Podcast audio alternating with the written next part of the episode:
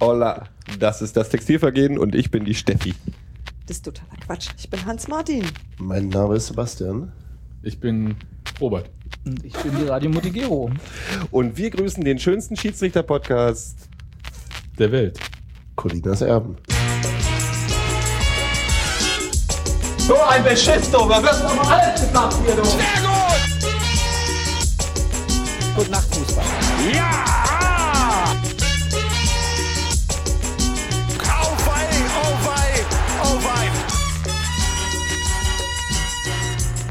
Colinas Erben.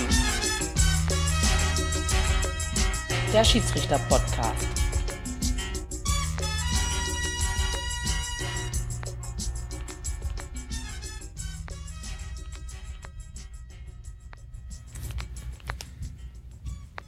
Einen wunderschönen guten Abend. Hier sind Colinas Erben. Wir machen einen Schiedsrichter-Podcast und mein Name ist Klaas Rehse und ich begrüße ganz herzlich alle Hörer zu Folge 43 oder wie man hier in Nipeth auch gerne sagt, Folge 43. Und Nipeth, der einzige Ort außerhalb Spaniens, wo man noch mit Peseten zahlen kann. Wer wohnt da? Die Schiedsrichter-Koryphäe, die heute zum 43. Mal an meiner Seite sitzt für Colinas Erben, Alex Feuerherd. Hallo Alex. Ein frohes neues Jahr. Ein frohes neues Jahr. Bist du gut reingekommen? Bestens. Hätte nicht besser sein können. Fantastisch. Aber ich bin ja nicht mehr der Einzige an bisher jetzt hier. Nein? Mhm. Hast du einen neuen Nachbarn? Ich habe einen neuen Nachbarn, genau. Den stellen haben wir direkt vor. eingeladen. Wie es gute Sitte ist, darfst du das machen. Tobias Althänger ist mal wieder zu Gast. Nach längerer Zeit, viel zu langer Zeit, muss man sagen, mal wieder zu Gast. Hallo Tobias. Guten Abend. Und Tobias ist nicht nur Regionalliga-Schiedsrichter, sondern seit einer Weile zudem freier Mitarbeiter für die offizielle Schiedsrichterzeitung des Deutschen Fußballbundes und für Sie wird er auch im Wintertrainingslager der DFB-Schiedsrichter sein. Auf Mallorca, das haben wir ja vor einigen Folgen erzählt. Wann ist das genau nochmal? Ähm, das geht vom Dienstag, den, weiß ich nicht genau, nächste, nächste Woche Dienstag, also nicht die kommende, sondern die danach. Also der 14.. Das kann, kann sogar sein, bis äh, zum äh, Sonntag. Ähm, ich komme allerdings nur für zwei Tage. Ich fliege am Samstag hin und fliege am Sonntag zurück. Ganz hervorragend. Und wirst darüber dann ausführlich Bericht erstatten. Für die DFB-Schiedsrichterzeitung, Genau. aber auch uns. Na klar. Das heißt aber, du trainierst nicht vor Ort, sondern du berichtest nur? Nein, also zur Nominierung für die äh, Bundesliga. Und Ja, hätte ja sein können, also wenn ich da schon mal die Möglichkeit habe, mit gereicht. so Profis dabei bin, dann. Es ist tatsächlich schon das zweite Mal, dass ich äh, da bin, bei der Okay. Halbzeittagung der Bundesliga-Schiedsrichter. Ich hatte irgendwie vor ein paar Jahren schon mal die Gelegenheit, im Rahmen eines Wettbewerbs Faszination Schiedsrichter teilzunehmen an diesem Lehrgang. Der war damals allerdings in Mainz. Ähm, jetzt ist man äh, ausgewichen, hat es aber auch etwas verlängert, wahrscheinlich aufgrund des besseren Klimas. Ich habe äh, mir sagen lassen, da wären jetzt momentan so 17 Grad und Sonne. Das ist ja so für Januar ganz angenehm. Da kann man dann mit Sicherheit auch einige Trainingseinheiten unter guten Bedingungen durchführen. Wenn du sagst, du warst da schon mal, was hast du da beobachtet? Was wird da so gemacht? Ach, das ist im Prinzip nicht so anders wie die Lehrgänge, die man selbst so macht. Äh, als äh, damals Landesliga-Schiedsrichter und äh, dann irgendwann später Regionalliga-Schiedsrichter. Ähm, es ist natürlich alles etwas professioneller mit ähm, professionellerer Anleitung, gerade auch so in den Sporteinheiten, wobei das in den Regionalliga-Lehrgängen mittlerweile auch eigentlich sehr gut funktioniert. Ähm, wir hatten damals einen Schauspieler da, der mit den Schiedsrichtern Körpersprache erarbeitet hat. Okay. Ähm, authentische Körpersprache. Da gab es auch dann für jeden das, äh, das Buch von diesem Coach. Ähm, das wird dann auch in so Gruppenarbeiten durchgeführt. Das sind dann so arbeitsteilige äh, Gruppenarbeiten. Das heißt, äh, man wird in drei Gruppen aufgeteilt und über den Tag verteilt macht halt jede Gruppe das gleiche, allerdings in wechselnder Reihenfolge. Das sind Videoschulungen oder halt solche Sachen zum Thema Körpersprache. Also es ist im Prinzip äh, so ähnlich wie bei uns. Das heißt, es gibt so ein Rundum-Paket, um die Schiedsrichter auch auf Bereiche nochmal hinzuweisen, wo sie denken, da kann ich eigentlich schon alles. Genau, aber es wird natürlich auch über die äh, Hinrunde in dem Fall dann immer reflektiert, geschaut, was waren so die Schwerpunkte, wo kann man vielleicht noch dran arbeiten, was funktioniert schon sehr gut. Das wird dann normalerweise im Rahmen dieser Videoanalyse gemacht, wo dann halt auch Szenen aus der Bundesliga natürlich gezeigt werden. Über die sprechen wir nachher auch noch ein bisschen, über die letzten Spieltage, aber wo wir gerade beim letzten Jahr sind, wie war dein letztes Schiedsrichterjahr? Das Jahr 2013 war eigentlich ein ganz schönes Jahr. Also man denkt ja eher so ein bisschen in Saisons. Ja, also klar. Es waren jetzt, äh, ich sag mal, die Hinrunde in der Regionalliga West ist für mich gut gelaufen. Also ich habe acht Spiele gepfiffen, ähm, ohne größere Schwierigkeiten, allerdings auch ohne besonders spektakuläre Events. Hatte äh, kurz vor Schluss ein sehr schönes Spiel mal bei Rot-Weiß Essen. Ähm, ist natürlich für einen Schiedsrichter der Regionalliga immer schön mal da zu pfeifen, wo dann halt nicht 300 Leute sind, äh, wie bei manch anderen Vereinen, sondern mal äh, knappe 8000. Freitagsabendspiel, Flutlicht, Hafenstraße, das hat schon was. Und wir haben ja gehört von berufener Stelle von Trainer Bade, der vor Ort war. Dem hat's ganz gut gefallen. Dem hat es gut gefallen. Er hat Also nicht nur die, nicht die Hafenstraße jetzt, sondern die, die Schiedsrichterleistung. Nein, Er er behauptet, ich hätte den Ball nicht annehmen können. Ich kann mich an diese Szene überhaupt nicht erinnern.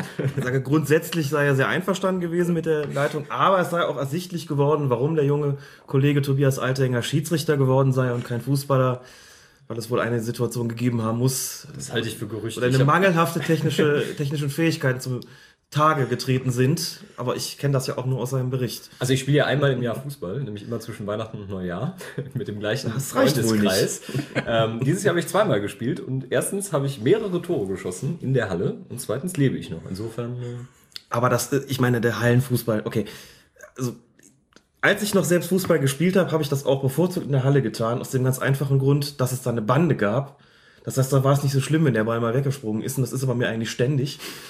Dann hat man ihn relativ schnell zurückerobert oder kann das sogar einfach einsetzen dann im Feld, ne, wenn man außen spielt. Ist er dann halt weg. Aber nochmal, ich hätte ja auch als Schiedsrichter, nee, als Spieler die Klasse, die ich als Schiedsrichter gepfiffen habe, niemals erreicht. Äh, das hätte Gilt ich aber für dich auch. nicht. Das darf man mal zugeben, ja. Ja, ich hätte sowohl als Schiedsrichter als auch als Spieler dieselbe Klasse wohl. nee, ist auch egal. äh, ähm, ja, aber du sagst, du rechnest in Saisons, aber hast du irgendwas, was du dir vorgenommen hast für die neue, für die Rückrunde? Mehr Trainer auf die Tribüne, weniger gelbe Karte in der ersten Viertelstunde. Es musste noch keiner in der Hinrunde. Ähm, möglicherweise auch dadurch, ich habe einen neuen äh, Mann auf der Eins stehen, ganz erfahrener Kollege und der macht das da eigentlich sehr vernünftig, äh, hat da alles soweit im Griff. Bei mir ist es aber so, ich bin die Rückrunde nicht da. Also ich setze die Rückrunde aus. Ich mache ein Auslandssemester. Bin dann erstmal in Kopenhagen, muss noch ein bisschen klären, ob es eventuell sinnvoll ist, für drei bis vier Spiele zu kommen, möchte ich eigentlich nicht, aber wenn natürlich von Seiten des Verbandes kommuniziert wird, das wäre schon sinnvoll, dass man halt auf die volle Anzahl der Spiele kommt, dann müsste man da irgendwie eine Möglichkeit finden. Kopenhagen. Da können wir ja auch mal hin, Alex. da können wir auch mal hin, ne? Aber gut, das schenkst du mir dann später, aber vorher habe ich ja noch dir was mitgebracht. War ja Weihnachten. Ach, ich werde beschenkt. Das ist jetzt wirklich eine Überraschung. Nicht inszeniert. Du musst jetzt natürlich erzählen, Toll. was du da kriegst. Ist Der Tüte Radio. steht drauf Kanz. Sieht also Klaas Kanz, ne? Das ist doch dein Laden. Das ist mein Laden. Achso, K-A-N-Z, Entschuldigung. Besonders schönes Papier. Ganz besonders ausgefallen, schönes Weihnachtspapier. Mensch. Ach. Und zum Tage tritt ein Programmheft. DFB-Pokal. 12. Mai 2012, Olympiastadion Berlin.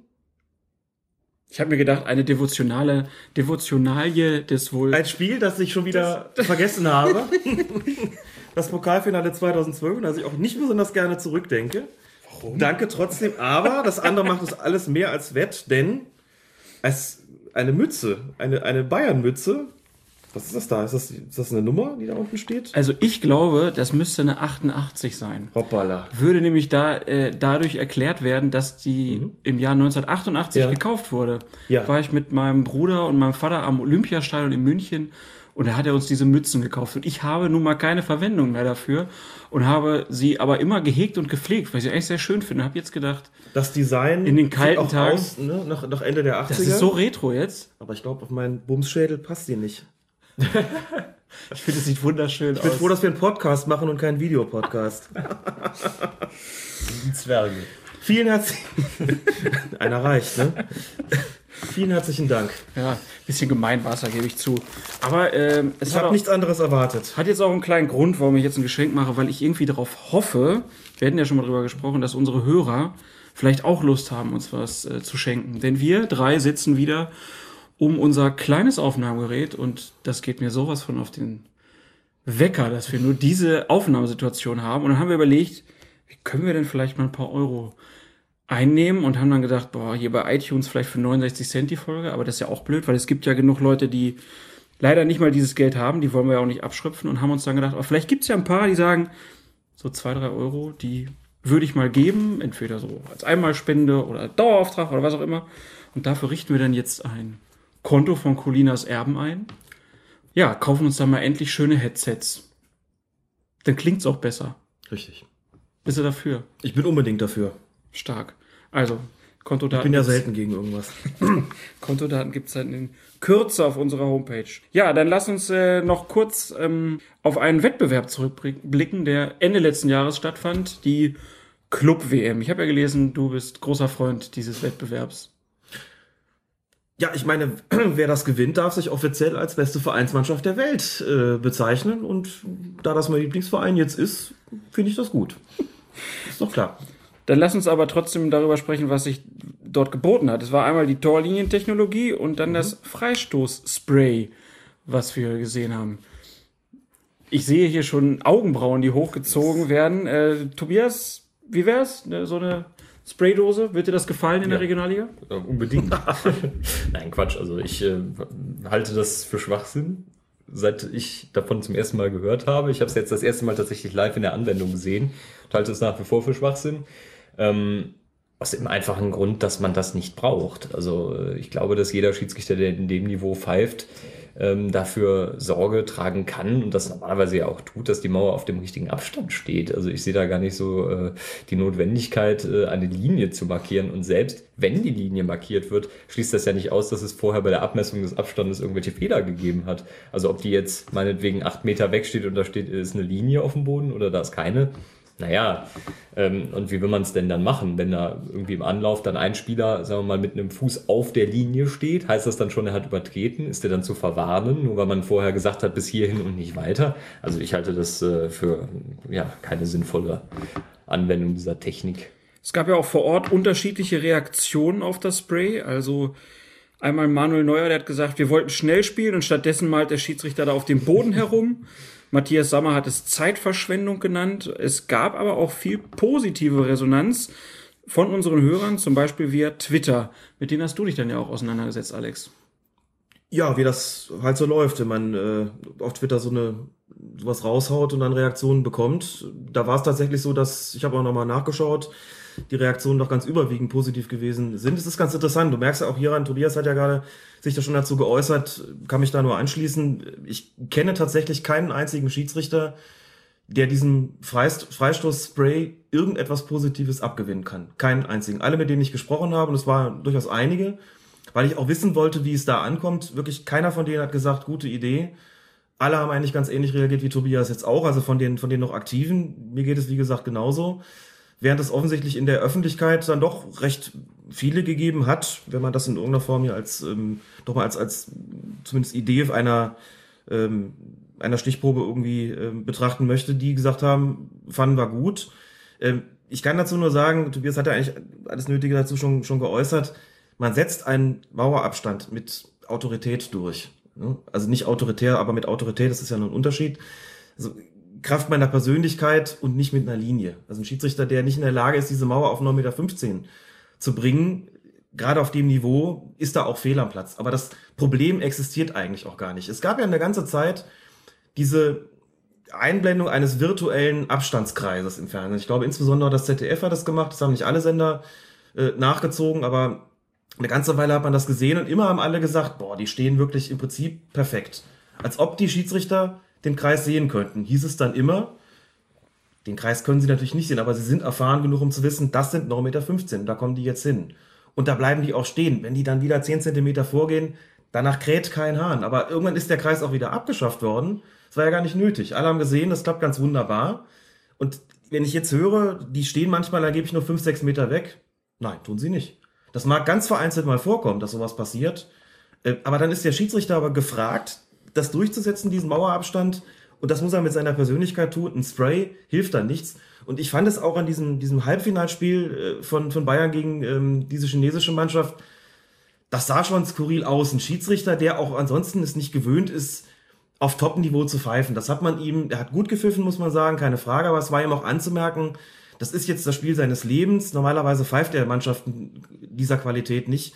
Schon gar nicht eine Mannschaft von der Qualität von Bayern München. Man sah auch nach dem Schlusspfiff die Art und Weise, wie er sich von den Bayern-Spielern verabschiedete, hatte viel von ich habe es jetzt mal mit Prominenten zu tun gehabt. Wie gesagt, trotzdem gutes Spiel, aber das war auch sehr effekthascherisch, wie er diese Linien da aufgetragen hat und auch an, zu Gelegenheit, wo ich gesagt hätte, meine Güte, also da genügt es vollkommen zu sagen, jetzt kommen sie hier hin, dann geht das Spiel weiter. Das war also auch zelebriert und rausgezögert.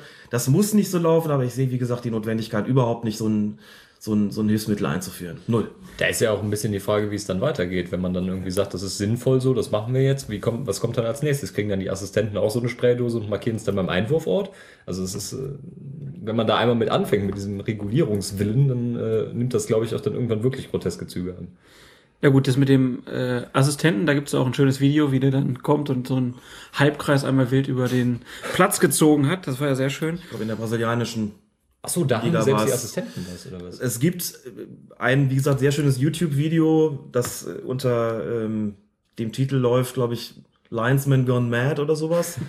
Das trifft's gut. Wo ein Assistent verzweifelt versucht, den Abstand beim Freistoß herzustellen und die Spieler einfach nicht gehen, dann läuft er auf den Platz und zieht wirklich wie so ein Wahnsinniger so ein, ja, so ein Halbkreis da auf den Platz und äh, verschwindet dann wieder an seinen äh, Standort an der Linie. Ich dachte mir, das Anbringen von Hilfsmarkierungen. Äh, Sieht unfassbar lächerlich aus.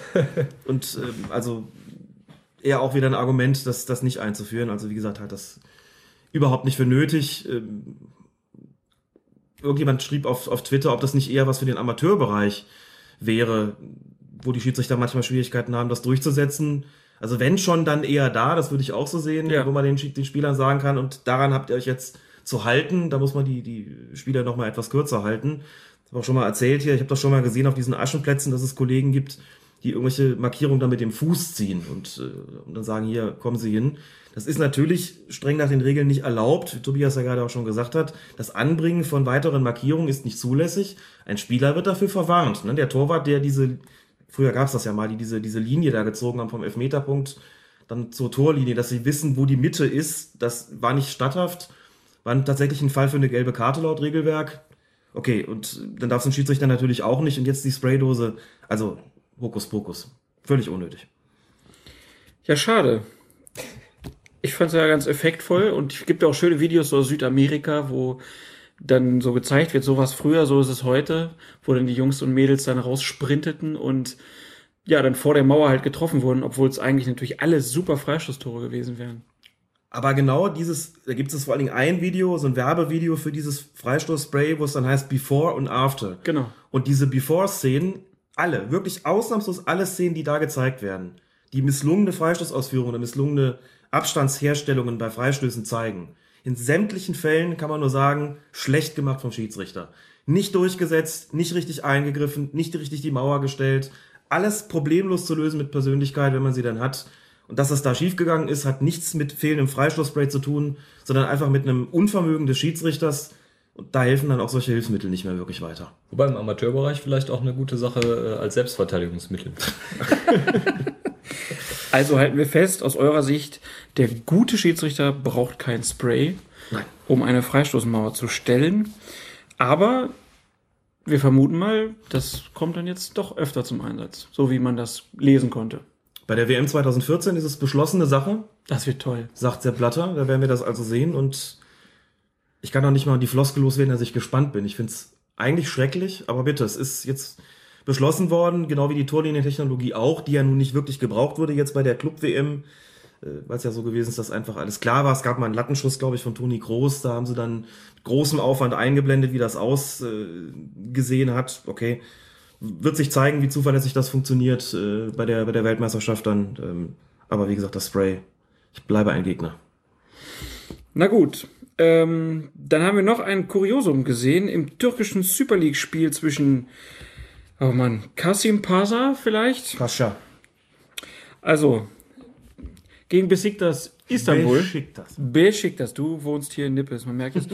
da kam es auf jeden Fall zu einer kuriosen Szene. Ähm, Besiktas ist im Angriff und Hugo Almeida hat eine Torchance. In dem Moment wirft Ryan Donk von der gegnerischen Mannschaft einen zweiten Ball auf den Spielball und dieser zweite Ball war wenige Sekunden zuvor abseits des Spielgeschehens aufs Feld gelangt. Donk hatte ihn in die Hände genommen, statt ihn ins Seitenaus zu schießen. Erstmal die Frage wie immer, ist euch sowas schon mal passiert? Nein. Sowas schon mal gesehen? auch nicht.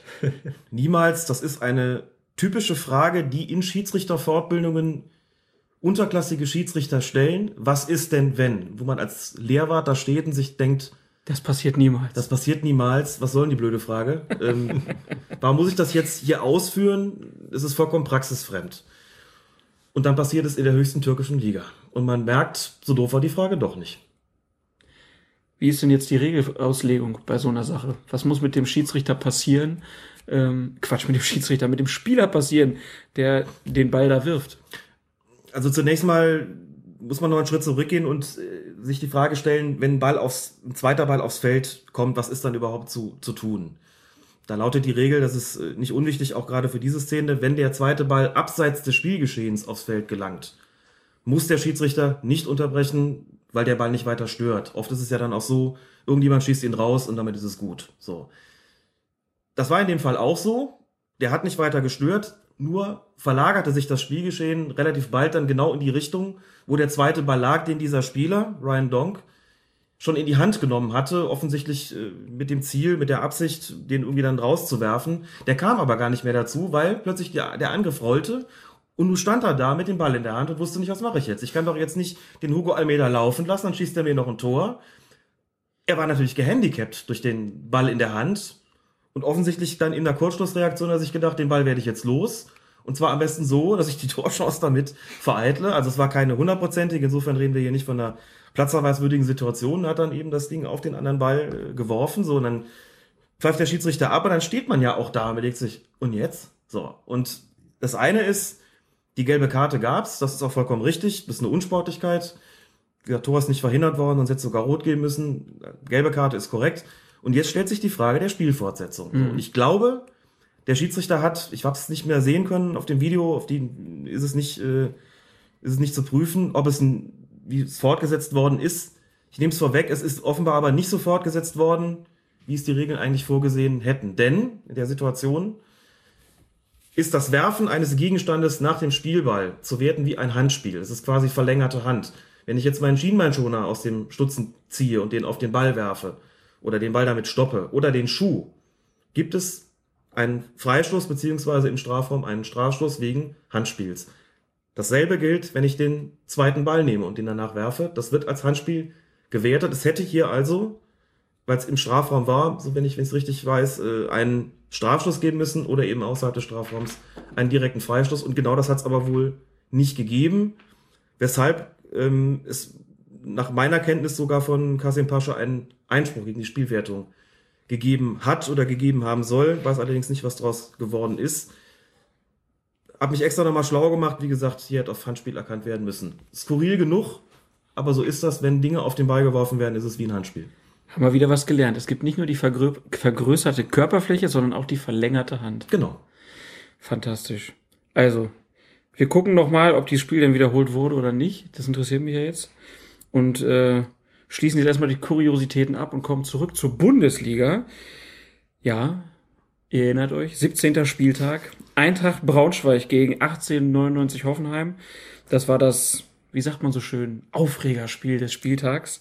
Und deshalb haben sich die Trainer dann auch hinterher im Interview und bei der Pressekonferenz geäußert. Und dann hast du halt spielentscheidende Situationen, wenn Spiele so eng sind, wo du dann halt auf deiner Seite einen Elfmeter gegen dich bekommst. Wenn der gegeben wird, dann musst du auf der anderen Seite den gleichen gegen Schiplock halt auch geben. Und in der zweiten Halbzeit waren dann halt nochmal zwei Situationen hinten raus, wo wir einfach auch noch einen Elfmeter bekommen müssen. Und dann schießt du halt da ein Tor. Da kannst du jetzt, kann, kann sich jetzt so anhören, als wenn du Entschuldigung suchen willst, aber es ist halt in diesen engen Spielen so, dass du da dich einfach dann halt zumindest mal darauf verlassen musst, dass der Schiedsrichter eine ordentliche Partie abliefert. Wenn du in, ja, in eine einzelne Führung gehst, nachdem du sehr viel investiert hast und, und sehr viel äh, fürs Spiel getan hast, ähm, dann tut es natürlich weh, ein, ein, ein, Tor zu schießen und das äh, wird nicht gezählt, wenn man eh weiß, ähm, wie schwierig wir uns tun, einfach Tore zu schießen. Also von daher fand ich insgesamt, das ist auch ohne Ironie, das ist voll ernst gemeint, die Schiedsrichterleistung aller vier fand ich richtig gut heute. Das waren Thorsten Lieberknecht und Markus Gistol, der eine Trainer von Eintracht Braunschweig, der andere von 1899 Hoffenheim. Und wie so oft waren sie beide völlig unterschiedlicher Meinung, was die Schiedsrichterbewertung angeht. Alex, was würdest du sagen? Guido Winkmann, welcher der beiden Trainer hat recht? es gibt nur Schwarz und Weiß. Es jetzt. gibt nur Schwarz und Weiß jetzt. Die Hoffenheimer hatten an dem Tag sicherlich nicht besonders viel Spaß mit Guido Winkmann und äh, das Markus Gistol, wir haben ihn ja schon diverse Male hier in der Sendung gehabt, äh, ist ja eigentlich ein sehr besonderer Trainer, muss man sagen. Einer, der auch, wenn Schiedsrichter fragwürdige Entscheidungen treffen gegen seine Mannschaft, nicht besonders heftig reagiert. Dass er hier angesäuert war, kann ich nachvollziehen. Guido Winkmann wird nicht bestreiten, dass er schon bessere Tage in seiner Schiedsrichterlaufbahn gehabt hat als an diesem Tag. Und insofern muss man dann auch mal mit Kritik leben. Das äh, geht ja auch nicht darum, irgendwie Dinge schön zu reden. Wenn was falsch gelaufen ist, können wir uns höchstens die Frage stellen, wie konnte das denn passieren? Was hat dazu geführt, dass eine falsche Entscheidung getroffen worden ist? Es geht ja nicht darum zu sagen, dass eine falsche Entscheidung richtig ist. Und insofern verstehe ich den Ärger von Markus Gistol hier auch, denn, wie wir gleich sehen werden, bei den allermeisten Entscheidungen, die strittig waren oder für strittig gehalten worden sind, haben die Hoffenheimer nicht besonders viel Glück gehabt in diesem Spiel. Dann schauen wir uns die ein paar Szenen exemplarisch an. 14. Minute war es Thorsten Oerl, der trifft, aber Guido Winkmann gibt den Treffer nicht, weil der Torschütze im Abseits gestanden haben soll, hatte allerdings nicht, weil das Abseits durch einen Hoffenheimer, der direkt vor dem Assistenten stand, aufgehoben wurde. Ja, Tobi, kann man da jetzt schon sagen, das ist die Erklärung? Der Assistent konnte es nicht sehen, weil einer davor stand? Äh, Das ist natürlich nicht die, die ganze Wahrheit äh, an der Geschichte. Es ist allerdings, das muss man vielleicht mal vorwegschicken, immer eine der schwierigsten Situationen für einen Schiedsrichterassistenten, wenn er eine unterschiedliche Perspektive beobachtet. Der Schiedsrichterassistent muss ja immer gucken, wo steht der, ähm, der vorletzte Abwehrspieler, wenn wir davon ausgehen, dass der letzte der Torwart ist. Ähm, und die stehen ja in, auch in diesem Fall in der Mitte des, Spiel, äh, des Spielfeldes. Der ähm, Verteidiger, der das Abseits allerdings aufgehoben hat, steht nicht in der Mitte des Spielfeldes, sondern unmittelbar vor dem Assistenten. Das heißt, man hat im Prinzip eine sehr schwierige Perspektive, weil man auf der einen Seite natürlich guckt, was passiert im Fünfer, achtet nicht nur auf Abseits, sondern versucht natürlich auch zu sehen, kommt es zu irgendwelchen Foulspielen, möglicherweise Strafstoßsituationen, wo man den Schiedsrichter unterstützen kann oder sollte. Ähm, hat also sein Hauptaugenmerk doch, das muss man einfach sagen, auf den Strafraum gerichtet. Und da kann es passieren, dass man nicht ganz einschätzen kann, wo der Spieler, auf welcher Höhe der Spieler steht, der direkt vor einem steht, also räumlich eigentlich in nächster Nähe. Da kann man natürlich hinterher immer sagen, der muss er doch sehen, der steht direkt vor ihm. Ist aber eigentlich genau umgekehrt. Es ist ähm, vergleichbar mit Situationen, wo es zu heftigeren Zweikämpfen kommt. In dem Fall ist es auch so, wenn der Assistent da sehr nah dran steht, dann kann er die Intensität nicht so gut einschätzen, ähm, weil man einfach den Blick aus der Distanz braucht. Ähm, das ist ein ähnlicher Fall und das ist beim Absatz dann halt auch schwierig zu erkennen. Ähm, es ist was, was ich sehr gut verstehen kann, dass es passiert, auch wenn es natürlich de facto ärgerlich ist. Hätte Winkmann das noch besser sehen können, dass das eine Fehlentscheidung war? Also da muss man aus der Praxis heraus argumentieren und sagen, nur sehr theoretisch. Die Assistenten sind nun mal nicht zuletzt dafür da, dem Schiedsrichter das Abseits zu beurteilen. Deswegen stehen sie ja oder bewegen sich ja immer auf der Höhe des vorletzten Abwehrspielers. Das heißt, das haben sie in der Regel auch, sie haben in der Regel eine bessere Perspektive als der Schiedsrichter. Und es gibt nur ganz, ganz, ganz wenige Ausnahmefälle, wo der Schiedsrichter selbst entweder besser steht oder es besser gesehen hat oder jedenfalls in irgendeiner Form eine Perspektive hat, wo er sagt, das ähm, kann ich jetzt besser beurteilen als der Assistent und überstimme ihn da. Normalerweise wird man sich darauf verlassen, dass das, was der Assistent da anzeigt oder eben nicht anzeigt, je nachdem, dass das auch stimmt. Ähm, das habe ich persönlich, ehrlich gesagt, immer nur gehabt bei Spielen in der Bezirksliga, wenn ich gerade einen Schiedsrichter an der Linie stehen hatte, der ganz neu dabei war. So ein 14-, 15-Jährigen, der sein erstes, zweites, drittes Spiel gemacht hatte, der noch unsicher war, der noch nicht so richtig die Mechanismen drauf hatte. Da bin ich dann auch extra so gelaufen, habe mich extra so positioniert, dass ich das auch mit beurteilen konnte. Und da konnte es auch passieren, dass ich mal auf Abseits entschieden habe, obwohl der seine Fahne gar nicht gehoben hatte, weil mir klar geworden ist, das hat der Junge jetzt irgendwie gar nicht gesehen da draußen. Und da hat sich nicht getraut, die Fahne zu heben. Aber auf dem Niveau sieht es der Schiedsrichter normalerweise nicht besser. Und deswegen, ähm, theoretisch könnte er ihn überstimmen, theoretisch könnte er es besser gesehen haben.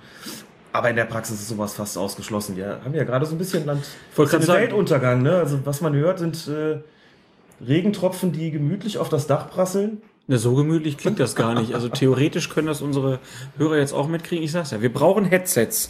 Also wenn es jetzt komisch im Hintergrund klingt, das ist der Regen. Es ist diesmal nicht die Katze. Gehen wir weiter im Spiel. 29. Minute. Ähm, wir können ja kurz festhalten, bis hierhin hatten die Hoffenheimer eigentlich Glück Ja. mit dem Schiedsrichter. Äh, 29. Minute ist es dann Sven Schiplock, der reißt Ermin Bicacic zu Boden und Winkmann pfeift elf Meter. Lass uns zunächst kurz das Foul bewerten. Äh, War es eins? Elfmeterreif? Finde ich vertretbar. Ich denke, da sind wir auch keiner, keine, da haben wir keine drei Meinungen und nicht mal zwei. Also da sind wir uns sicher. Aber Bicacic stand bei der vorangegangenen Freistoßflanke deutlich im Abseits. Und wir hatten von äh, Kastenmeier eine Frage in der Kommentarspalte von Colinas Erben. Er schreibt, was wäre, wenn ein im Abseits stehender Spieler passiv bleibt, aber trotzdem gefoult wird? Würde er durch das Foul sozusagen aktiv oder gäbe es einen Strafstoß? Ja, schöner theoretischer Fall. Ähm, gucken wir jetzt erstmal auf die Szene. Sven Schipblock reißt ihn um. Ist das da erheblich, dass der vorher im Abseits stand oder nicht? Ja, also ähm, die Frage muss man natürlich erstmal drüber nachdenken. Ich weiß nicht, ob ich da jetzt zu voreilig bin, wenn ich sage, eigentlich kann ein gefaulter Spieler nicht passiv sein, weil er in dem Moment in den Zweikampf verwickelt wird und dadurch seine ja, Abseitsstellung strafbar ist, die Mhm. ja vorgelegen hat. Da muss man halt dann unterscheiden, welches Vergehen kommt zuerst. Das Vergehen, das zuerst kommt, ist das äh, Vergehen des äh, im Abseits stehenden Spielers.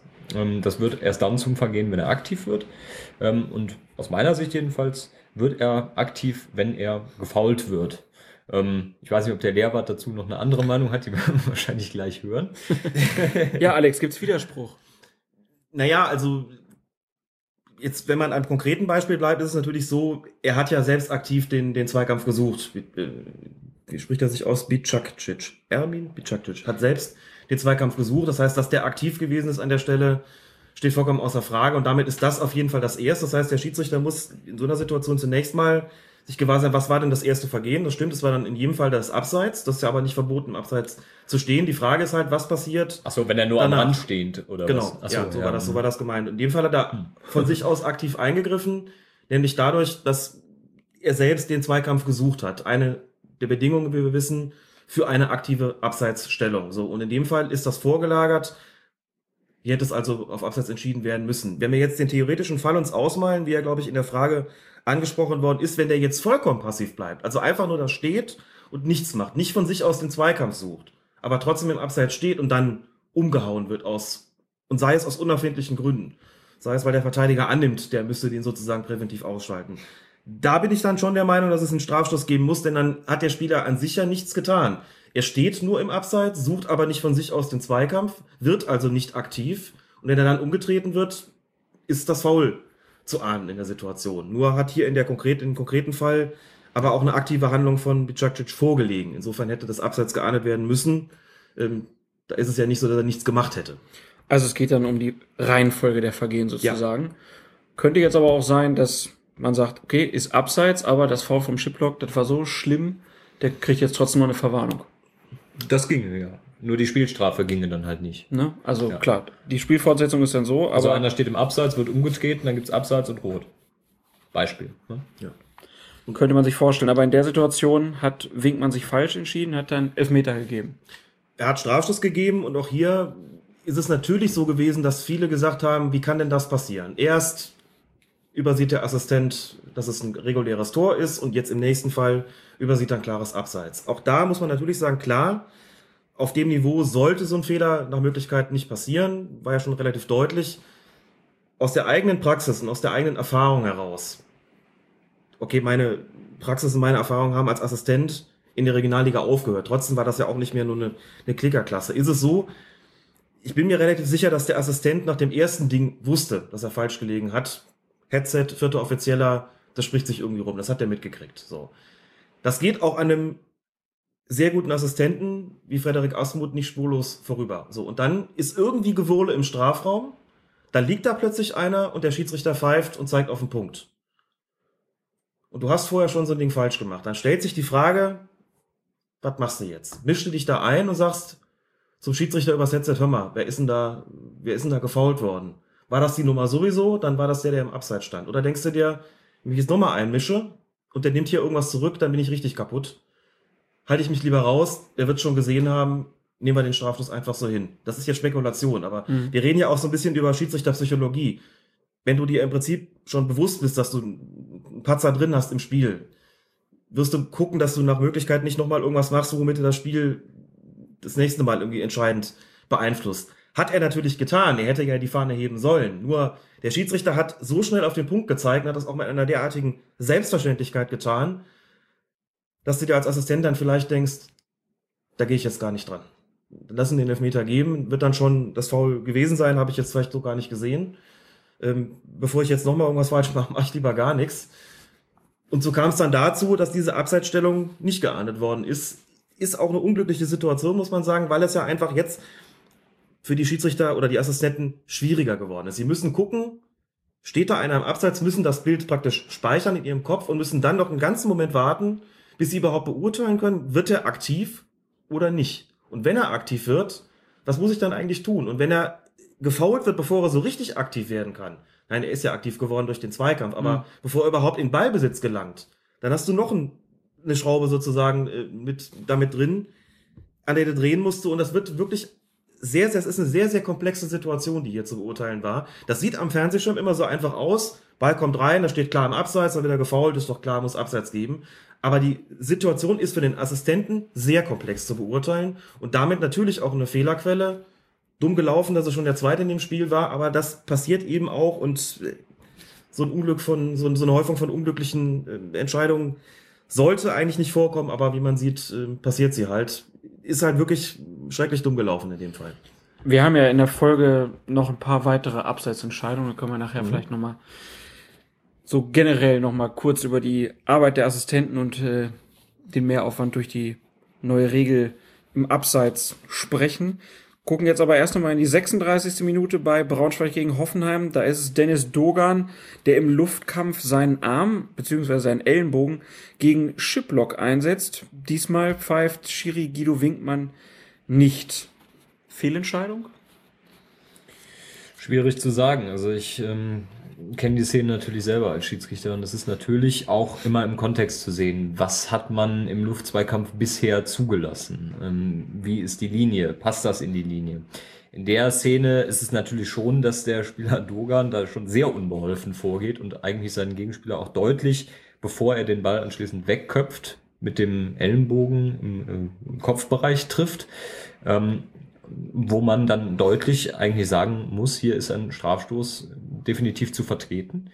Ähm, es ist aber natürlich immer schwierig zu beurteilen, wann der köpft. Hat er den Ball vorher schon geköpft und trifft den dann? Da würde man eher sagen, Pech gehabt, gut, Arme werden eingesetzt, aber der Ball ist gespielt und in dem Moment gehört es dann auch ein bisschen ähm, zur Härte dazu, die halt in den Zweikämpfen möglicherweise vorher auch toleriert worden ist. Und dann legt man ja im Strafraum nicht unbedingt andere Maßstäbe an als im Mittelfeld.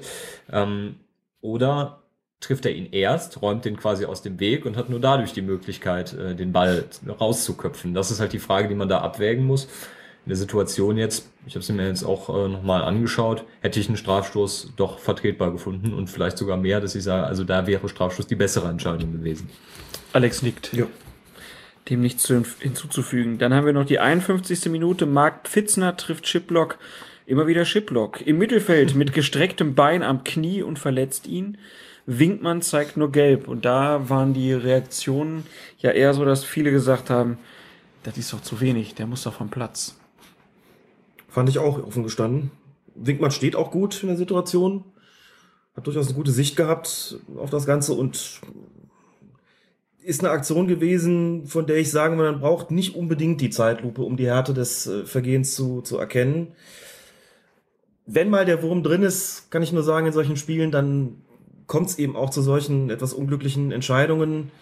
Ähm, später, gegen Ende des Spiels, gibt's noch zwei, wird's noch zwei Szenen geben, die wir jetzt gar nicht äh, großartig besprechen, äh, wo man durchaus auch einen Strafstoß für Offenheim noch hätte geben können. Also, ähm, wie gesagt, wenn einmal der Wurm drin ist, das, dann häufen sich einfach solche Entscheidungen. Man neigt auch irgendwie so ein bisschen dann dazu, als Schiedsrichter ähm, vielleicht nicht unbedingt zur härteren Entscheidung zu greifen oder zu greifen, hat auf jeden Fall einfach so, so einen Negativlauf, der einen mit ziemlicher, ja, mit, mit unschöner Regelmäßigkeit so die falschen Entscheidungen treffen lässt. Das war so ein Spiel, von dem man einfach hinterher sagen kann, möglichst schnell vergessen als Schiedsrichter.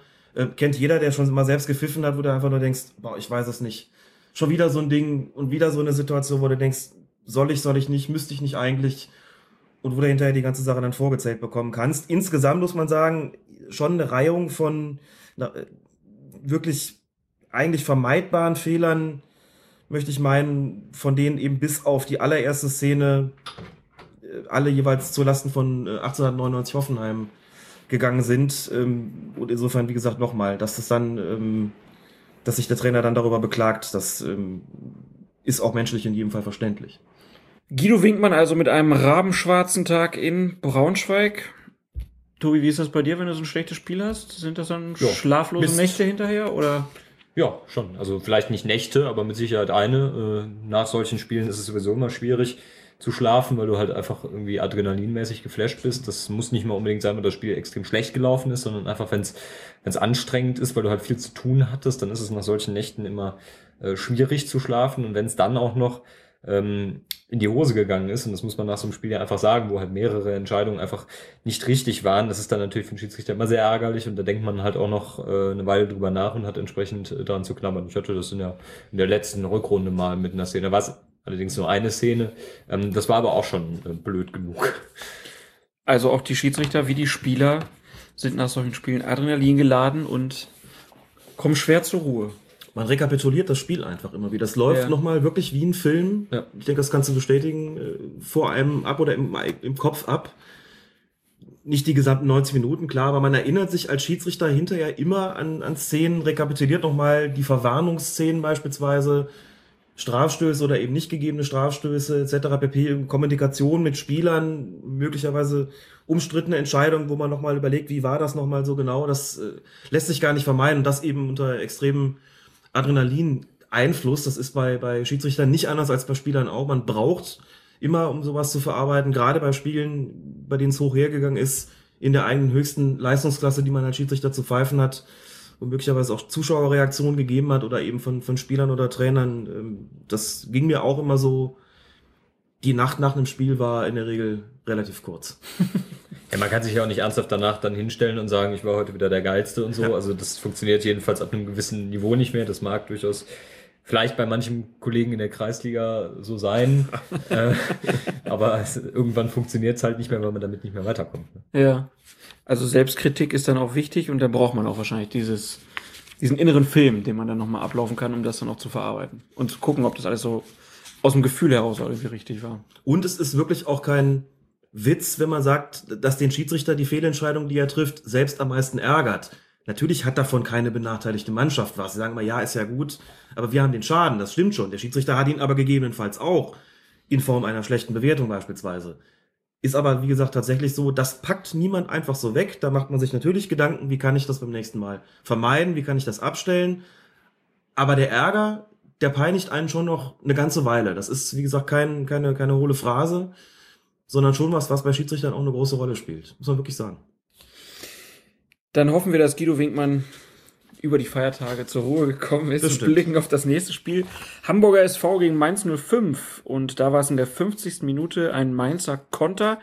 Christoph Moritz geht mit deutlich vorgestreckten Beinen in einen Zweikampf mit Thomas Rincon, der das Bein allerdings ebenfalls vorstreckt. Dankert, äh, Bastian Dankert war der Schiedsrichter und er hat in dieser Szene weiterlaufen lassen. Aus der Szene resultierte dann das Führungstor für Mainz zum 1 zu 2. Ihr habt die Szene gesehen. Äh, aus eurer Sicht hätte man da das unterbinden sollen, Tobias? Also ich fand es in Ordnung, wie Bastian Dankert das gemacht hat. Also für mich war das eine Szene, wo man mal wieder das schöne Wort Ermessensspielraum äh, bringen kann. Natürlich kann man das vertreten, da abzupfeifen. Ähm, andererseits, ähm, ja, das ist halt kein regeltechnisches Argument. Du hast ja gesagt, Thomas Rincon geht genauso hin. Ja. Aber man kann ja nicht sagen, weil beide im Prinzip einen Foul begehen, geht's weiter. Ne? Also das gibt das Regelwerk halt nicht her. Da muss man sich halt entweder für einen entscheiden oder einen Schiedsrichterball geben.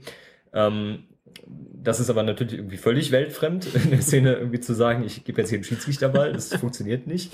Ähm, also man entscheidet sich entweder für einen, der es faul gemacht hat, oder man sagt, die gehen ähm, beide hin. Das wäre aber, wie gesagt, eher eine praktische Argumentation und keine regeltechnische. Ich lasse das jetzt weiterlaufen. Dass er das gemacht hat, fand ich völlig in Ordnung. Auch da wieder die Frage, wie war vorher die Zweikampfbeurteilung? Wenn es vorher sehr kleinig zur Sache gegangen ist, würde man dazu neigen zu sagen, hätte unterbunden werden sollen. Glaube ich aber auch nicht, dass das in dem Spiel der Fall war. Ähm, ich fand, Bastian Dankert hat sowieso eine starke Hinrunde gepfiffen und ähm, hat das in diesem Spiel auch getan und aus meiner Sicht eine völlig korrekte Entscheidung und völlig nachvollziehbar auch da weiterspielen zu lassen. Starkes Kopfnicken, als es das Lob hier für Bastian Dankert gibt von Alex. Fand ich auch, hat sich wirklich gut gemacht, muss man sagen. Es ist ja so bei den Schiedsrichtern, hat man es ja schon ein paar Mal angesprochen, die neu sind in der Bundesliga. Die haben natürlich äh, einfach die Notwendigkeit, Präsenz zu zeigen auf dem Platz, nochmal in einem, in einem größeren oder auch, auch zu ja, unpopulären Maßnahmen zu greifen, nochmal in höhere Maße als etablierte Schiedsrichter. Die müssen ja sozusagen sich erstmal den Respekt verschaffen, den Namen auch verschaffen in der Bundesliga. Das gilt auch für Tobias Stieler, im gleichen Maß wie für Bastian Dankert. Ähm, beide haben das gut gemacht, finde ich, äh, mit Blick auf die gesamte Vorrunde und haben das eben auch geschafft, sich da einen gewissen Respekt zu erarbeiten bei den Spielern. Das ist bei jedem Bundesliga-Schiedsrichter letztlich so gewesen, wie damals auch bei Markus Merck. Es ist gewiss nicht so, dass jeder Schiedsrichter, der plötzlich eine Flut von Platzerweisen ausspricht, dadurch irgendwann automatisch ein guter wird. Aber natürlich sind sie eventuell dazu gezwungen, in der einen oder anderen Situation einfach härter zu bestrafen, als Schiedsrichter, die schon länger dabei sind und die ihren Spielraum nochmal auf eine ganz andere Art und Weise ausschöpfen können. Sie haben aber die Herausforderung angenommen und haben das, wie gesagt, meine ich, sehr gut gemacht. Und dass man in so einer Situation, wie der eben angesprochenen laufen lässt, zumal es auch dazu keinerlei Körperkontakt kommt. Das hat dem Schiedsrichter die Entscheidung sicherlich erleichtert, ne, weil dann einfach mal sagen kann, es war vielleicht ein gefährliches Spiel. Aber gerade bei gefährlichem Spiel ist ohnehin ein gewisser, gewisser Ermessensspielraum da, wo man sagen kann, äh, lasse ich jetzt laufen. Dementsprechend ist das vertretbar. Zumal dann, wenn der andere, also in dem Fall Rincon, selbst ein ganz ähnliches Vergehen eigentlich macht, da kann man sagen, komm, beide, keiner hat getroffen, weiter geht's. Und wenn dann ein Tor fällt, dann ist das eben so. Gute Viertelstunde später, 67. Minute, war dann wieder Rincon involviert in eine Szene, die Bastian Dankert zu bewerten hatte. Es war wieder ein Konter von Mainz, eine weite Flanke. Rincon nimmt rund 30 Meter vor dem eigenen Tor in mittiger Position die Hand zur Hilfe, denn ansonsten wäre der Ball aller Voraussicht nach zu einem Mainzer gelangt, der freie Bahn gehabt hätte, ähm, auf das Tor zu gehen. Ähm, Mainz fordert ganz stark eine rote Karte für Rincon. Dankert hingegen zeigt nur gelb. Undankbare, schwierige Entscheidung ja. oder hätte man da klarer entscheiden müssen? Ja, was heißt, er hat ja klar entschieden. Also Nein, eine gelbe Karte ist ja genauso eine klare Entscheidung wie eine rote Karte. Hätte er dunkler entscheiden müssen. das ist natürlich was anderes. Auch hier wieder interessant. Rincon schon zum zweiten Mal. Der ist ja auch später noch mit Gelb-Rot vom Platz geflogen fürs. War sein Spiel auf jeden ja, Fall. Also, eben schon bei Shiplock. Okay, es scheinen so gewisse äh, Schlüsselspieler zu sein, zumindest in den äh, Spielen, die wir besprechen. Ja, schwierig. Ähm, ich finde Gelb okay, weil man, äh, wenn man eine rote Karte ausspricht, natürlich immer gewisse, einen gewissen Kriterienkatalog erfüllen muss. Das eine Kriterium, was auf jeden Fall nicht gegeben ist, ist Ballkontrolle. Äh, die kann in dem Fall natürlich auch nicht gegeben sein, weil der Ball ja zu dem Spieler gegangen wäre. Das heißt, der Spieler hatte ihn nicht, wenn er ihn am Fuß hat und der Rincon läuft von hinten und äh, ja, nimmt ihm quasi mit der Hand den Ball von, vom Fuß, dann ist es halt was anderes. Ballkontrolle ist nicht gegeben und es ist auch nicht die unmittelbare Tornähe gegeben. Also das ist ein Vergehen, das passiert mit Sicherheit 30 Meter vom Tor. Natürlich ähm, kann man da sagen, ja, aber dann laufen doch zwei Mainzer frei auf den Torwart zu und da wird ja wohl ein Tor draus entstehen. Dann ist man aber schon ein bisschen in einer Situation, wo man den Angriff als Schiedsrichter zu Ende denken muss. Ähm, das kann man ganz gut machen, wenn da einer wirklich frei vom Tor steht oder unmittelbar ähm, vor dem Abschluss gebremst wird. Oder in der Szene in ähm, Mönchengladbach, die ihr ja auch besprochen habt, wo der Spieler äh, Boateng in dem Fall ja eigentlich nur noch einschieben muss. Ja. Ähm, hier muss man aber den ganzen Angriff zu Ende denken. Und wenn man das tut, begibt man sich so ein bisschen auf, ein, auf eine Spekulationsebene. Es ist mit Sicherheit eine schwierige Szene. Es gibt auch gute Argumente für Rot. Ähm, ich fand Gelb aber auch eine vertretbare, nachvollziehbare und äh, in demzufolge auch richtige Entscheidung. Wie wichtig ist der Punkt Absicht bei so einer Nummer? Äh, ja gut, Handspiel ist ja nur dann strafbar, wenn es Absicht ist. Ja, aber wenn ich jetzt sage, der guckt da noch hin und der sieht, ich mache das jetzt, damit ich diese Torchance vereitel oder er sagt, Mist, ich komme da jetzt nicht mehr ran und in einem Reflex nehme ich die Hand dazu. Ja, das ist halt so ein bisschen die Unterscheidung, ist es ein unsportliches oder ein taktisches Handspiel. Mhm. Und das sind so die Szenen, wo überhaupt erst über eine persönliche Strafe nachgedacht werden muss. Es ist ja, oder nachgedacht werden sollte vielmehr. Es ist ja so, dass bei Handspielen immer viel Gelb gefordert wird. Ähm, deutlich zu viel. Es ist halt nur dann äh, zu verwarnen oder halt mit einer noch deutlicheren persönlichen Strafe zu belegen, halt bei einer Verhinderung eines klaren, einer klaren Torchance wenn der Spieler entweder taktisch handelt, das heißt einen schnellen Angriff unterbindet, oder in unsportlicher Absicht. Da würde man dann halt sagen, wenn der Spieler die Hand zur Hilfe nimmt, um ein Tor zu erzielen. Das wäre also ein Beispiel für eine unsportliche Absicht. Hier ist es im Prinzip eine Mischung aus beidem. Es ist sowohl taktisch als auch unsportlich. Ähm, aber das berechtigt dann nicht dazu, in der Summe zu sagen, es ist jetzt rot. Dafür müsste es dann schon grob unsportlich sein. Und das zu unterstellen, halte ich nicht für tragfähig. Bastian Dankert hat Rincon also noch ein paar Minuten gegeben, bevor er dann trotzdem vom Feld gegangen aber auch ist. verdient. Das auf jeden Fall. Dann kommen wir zur nächsten Partie. Eintracht Frankfurt gegen den FC Augsburg. Da war es in der 33. Minute, als nach einer Flanke in den Strafraum der Frankfurter es zu einem Kopfballduell kommt. Von dort gelangt der Ball in die Richtung des im Abseits stehenden Augsburgers Tobias Werner. Der Assistent hebt in dieser Situation die Fahne. Raul Bobadilla nimmt den Ball an und schießt ihn ins Tor. Schiedsrichter Michael Weiner winkt seinen Assistenten herunter und gibt den Treffer zurecht. Und zwar aus gleich zwei Gründen, Alex. Genau, also zum einen kommt der Ball ähm, letztlich von einem Frankfurter, also von einem Verteidiger. Das äh, hat der Assistent möglicherweise anders beurteilt, oder wird er auf jeden Fall anders beurteilt haben. Und hier war es wirklich so klar, Ball vom Gegner, damit ist das ohnehin äh, die Frage, ob abseits oder nicht hinfällig. Da sind wir jetzt bei einer Situation, wo der Schiedsrichter den Assistenten korrigiert hat. Du hast ja vorhin noch gefragt, wann macht man sowas? Wobei es ja jetzt gar nicht um die Abseitsstellung als solche ging, sondern um die Frage, von wem kam der Ball. Das hat der Schiedsrichter offensichtlich besser gesehen als der Assistent, weil er näher dran stand. Das ist schwierig, denn in so einer Situation muss man kommunizieren. Wenn der die Fahne muss man sagen, was hast du denn gesehen? Aber muss man auch kommunizieren, von wem kam denn der Ball? Und wenn Weiner sagt, das ist ganz klar, der kommt von einem, äh, von einem Gegenspieler, kommt also vom Gegner, ist das an dieser Stelle hinfällig. Das ist Punkt eins. Schon deshalb war das Tor zu geben. Punkt zwei, selbst wenn der Ball aber von einem Augsburger gekommen wäre, wäre das Tor anzuerkennen gewesen, denn Tobias Werner stand zwar im Abseits, aber das im Abseits stehen ist ja nicht strafbar.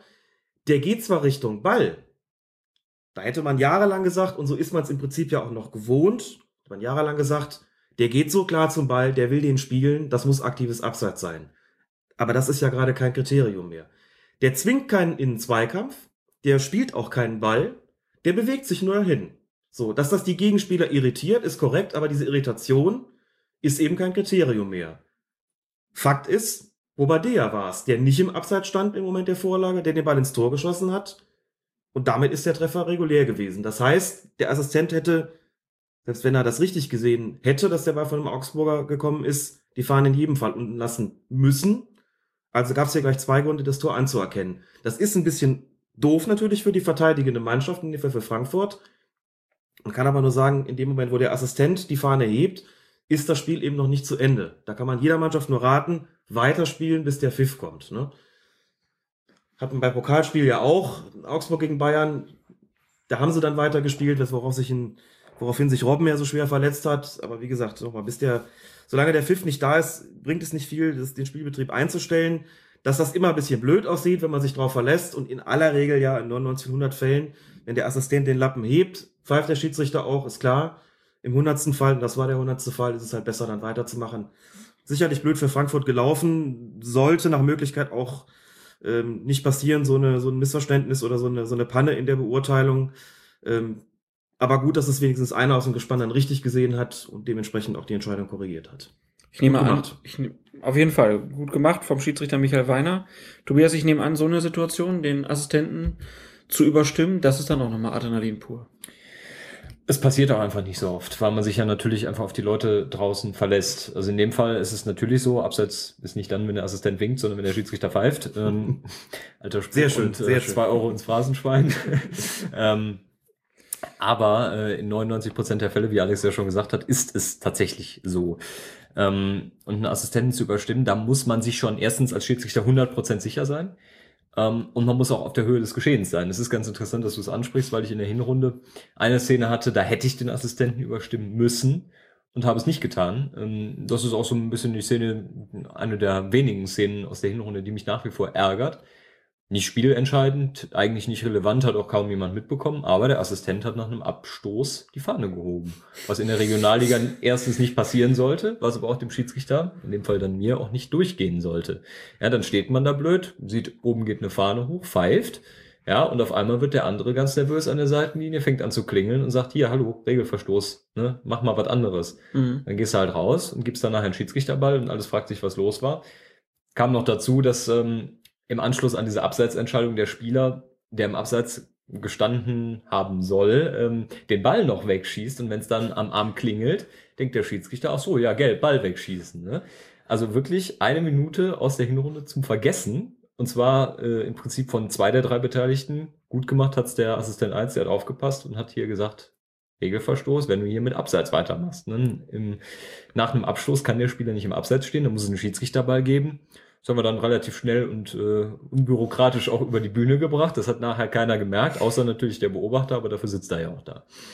Das heißt, bei dir vibriert es oder klingelt es am Arm. Ähm, ist das schon so drin, dass man das so als normales Hilfsmittel wahrnimmt oder ist das jedes Mal ungewohnt, wenn es vibriert? Nee, das ist ähm, ganz im Gegenteil. Also man muss sich selbst äh, dazu zwingen, trotzdem rauszugucken. Sonst äh, passieren solche Dinge. Ne? Da klingelt einer und will dir eine Auswechslung anzeigen. Es hat aber vorher einen Foul gegeben und du denkst, ah, da will einer gelb, ne? Und dann gibst du dem halt gelb und dann hat er vielleicht schon gelb oder so. Ne? Deswegen äh, muss man sich immer selbst dazu zwingen, rauszugucken, was will der denn eigentlich? Ja? Will der Abseits, will der gelbe Karte, will der Foul spielen? Ja, also es ist zwar ein gutes Hilfsmittel, aber man äh, sollte es auch nicht überbewerten. Das heißt, das Headset, das wäre dann schon nochmal, ist dann nochmal die Stufe, die es dann nochmal einfacher macht. Richtig, wobei auch da gibt es natürlich immer technische Schwierigkeiten. Die Kollegen äh, in der Bundesliga und in der zweiten Liga rufen ja da alles mehrfach rein, weil es natürlich immer sein kann, dass der Funk mal ausfällt. Also da sagt keiner gelbe Karte, sondern immer gelb, gelb, gelb, gelb, gelb. Ja, weil einmal wird schon durchkommen. Hm. Ich warte noch darauf, dass wir irgendwann mal da eine Aufnahme von so einem Spiel bekommen. Aber es ist auch interessant, wie sich durch diese Technik natürlich auch vieles verändert hat. Exakt diese Situation. Ne? Assistent hebt die Fahne nach dem Abstoß und signalisierten Abseits habe ich auch gehabt in der Oberliga. Leider mit ganz anderem Ausgang. Ähm, Also es war, muss dazu sagen, ein Assistent, der das angezeigt hat, den ich seit Jahren dabei hatte, ein top zuverlässiger Mann. Ich habe in dem auch, Moment um dafür mal eine Lanze zu brechen. ich habe einfach gepennt. Der hebt die Fahne und ich hatte, weil es vorher eine Spielunterbrechung gegeben hat und eine Verletzungsbehandlung, habe ich auch gedacht, den Ball, den der Torwart da nach vorne schlägt, der resultiert aus einem Freistoß, den ich gegeben habe. Muss ja, sonst hebt er ja nicht die Fahne wegen Abseits. Ich habe in dem Moment vergessen, weil ich unkonzentriert war, das ist schlecht, dass das kein Freistoß war, sondern ein Abstoß, wo es nun mal kein Abseits gibt. So, dann hebt er die Fahne, ich pfeife, genau wie Tobias auch. Nur ist es leider dann anders weitergegangen. Wir hatten kein Funkfahnensystem dabei. Ich habe das nur selten eingesetzt, beziehungsweise das war so in, der Anfangsphase, wo das noch nicht jedes Schiedsrichtergespann hatte. Ich hatte es zum Beispiel nicht. Das hätte bedeutet, für den anderen Assistenten, wenn der es erkannt hätte, was uns da gerade, was wir da gerade falsch machen, hätte er nur eine Chance gehabt, er hätte auf den Platz laufen müssen. Mhm. So steht es übrigens auch in der Regel drin. Der Assistent soll den Platz betreten, um den Schiedsrichter an einem Regelverstoß zu hindern. Der Regelverstoß, der war es ja, denn ich habe dann einen indirekten Freistoß wegen Abseits gegeben nach einem Abstoß. Das war natürlich einfach die Regeln falsch ausgelegt. So und das ist eine gravierende Geschichte, hat sich entsprechend in dem Beobachtungsbogen auch ausgewirkt. Lustigerweise, ich habe das dann irgendwann auch, das Spiel geht dann weiter. Ich habe also einerseits Tobias äh, das Spiel dann eben fortgesetzt und damit war die Möglichkeit, die Entscheidung zurückzunehmen, dahin. Denn in dem Moment, wo das Spiel fortgesetzt ist, kann ich sie nicht mehr zurücknehmen. Bei Tobias ist es so, er hatte noch einen Assistenten, der es gemerkt hat. Der hat gebimmelt, meiner hätte auf den Platz laufen müssen, hat das aber nicht getan. Ganz junger noch, hat sich wahrscheinlich nicht getraut oder selbst nicht mitbekommen, was da gerade läuft. Oder selbst gedacht, wird schon alles stimmen, keine Ahnung. Ich habe es dann relativ bald bemerkt, hier stimmt was nicht. Man merkte das Gemurmel auf dem Platz und von außen.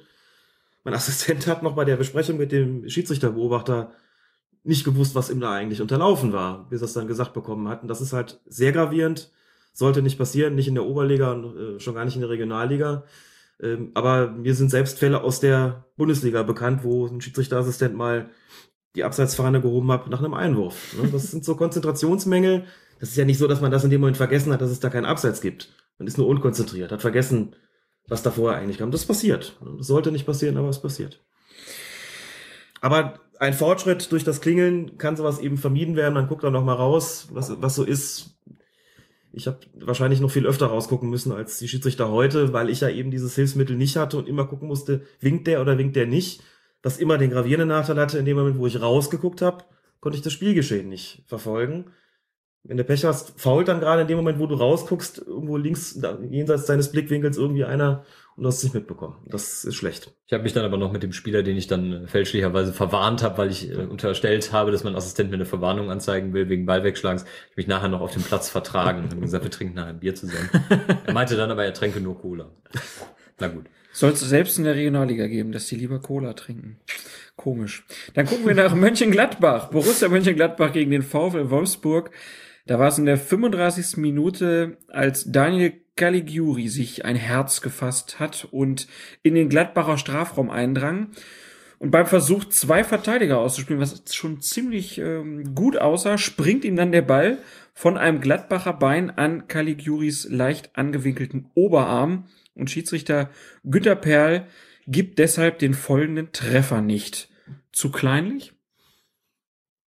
Das ist so eine 50-50 Entscheidung. Schwierig, ich ne? weiß nicht, wie oft ich mir diese Szene angeschaut habe und muss wirklich sagen, ich bin zu keiner klaren Entscheidung gekommen. Das kann man abpfeifen, das muss man aber nicht abpfeifen. Der hat ihn so ein bisschen abgewinkelt gehabt. Man kann ihm, glaube ich, nicht unterstellen, das wirklich so gewollt zu haben. Gleichzeitig war der Arm eben sehr hoch und es fand schon so eine Mitnahme statt, aber durch dieses Geflipper, das da bestanden hat, also ich meine, der kommt halt von dem, von dem Gladbacher Abwehrbein zurück und eigentlich kann der kaum reagieren und ist auch im Grunde noch in der Bewegung drin. Wenn er den Treffer gegeben hätte, hätte man sich im Grunde genommen auch nicht beschweren können. Wenn er abpfeift, kann man auch Argumente dafür finden, warum das richtig war. Unangenehme Entscheidung und selbst, also es gab ja viele Diskussionen, gerade im, zu Beginn der Saison, äh, über das Thema Handspiel. äh, Was ist eine vergrößerte Körperfläche? äh, Was ist eine unnatürliche Handhaltung? Das hat sich dann irgendwann beruhigt gehabt. Hier ist es nochmal aufgeflammt. Also so eine Entscheidung, wo ich einfach nur sagen würde, da kannst du als Schiedsrichter, viele sagen dann, ja, da kann man gar nichts falsch machen. Egal was du entscheidest, ist immer richtig. Ich würde eher sagen, in der öffentlichen Reaktion ist das Gegenteil der Fall. Egal was du machst, ist immer falsch. Aber so ein Fall, da, das könnte ich nicht als Lehrbeispiel nehmen, um, um jemandem deutlich zu machen, vergrößerte Körperfläche, aber ich könnte es eben auch nicht als Lehrbeispiel nehmen, zu sagen, das muss man zwingend weiterlaufen lassen. Blöde Situation ist dann halt eine, eine Frage, äh, wie der Schiedsrichter das in dem Moment sieht aus seiner Position und das muss man dann einfach dann auch so akzeptieren, wie es entschieden worden ist. Er hat halt keine Zeitlupe auf dem Platz und er hat in der Situation Hätte ihm aber gar nicht, hätte ihm nicht großartig geholfen. Ja, genau. Also wieder was gegen den Videobeweis. Er führt zumindest nicht weiter. Da kann man dann in der Situation nur sagen, wenn er halt so entschieden hat und wenn dann eine Mannschaft den, den Challenge einlegt und sagt, guck doch noch mal, dann guckst du dir das an und dann kannst du nur sagen, also nach Betrachten der Zeitlupenbilder, weiß ich auch nicht, was wir jetzt machen. Dann bleibt die Entscheidung halt bestehen. Ne? Ja. Und wir haben eine kleine Pause auf dem Fußballfeld. Genau. 64. Minute war es dann. Im Mittelfeld fault Gladbachs Christoph Kramer den Wolfsburger Maximilian Arnold.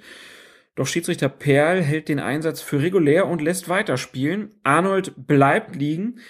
Die Wolfsburger rechnen damit, dass Gladbach den Ball ins Aus spielt. Tun sie aber nicht. äh, Und auch der Schiedsrichter unterbricht seinerseits nicht die Partie. Es geht weiter, bis Patrick Herrmann am Wolfsburger Strafraum gefault wird und den anschließenden Freistoß, wie es dann so oft ist, den verwandelt Juan Arango. Und die Wolfsburger, jetzt hätte ich fast gesagt, die Wölfe heulen. Also die Wolfsburger toben. Ähm, da hinterher. Manchmal aus- kommt so richtig der Manchmal- 96-Fan in dir durch, ne? Nein, die Wölfe heulen ja. Ja, ja. Ja, ist verstanden. Gut, ähm, Das verstehe manchmal, manches verstehe sogar ich. Tobias.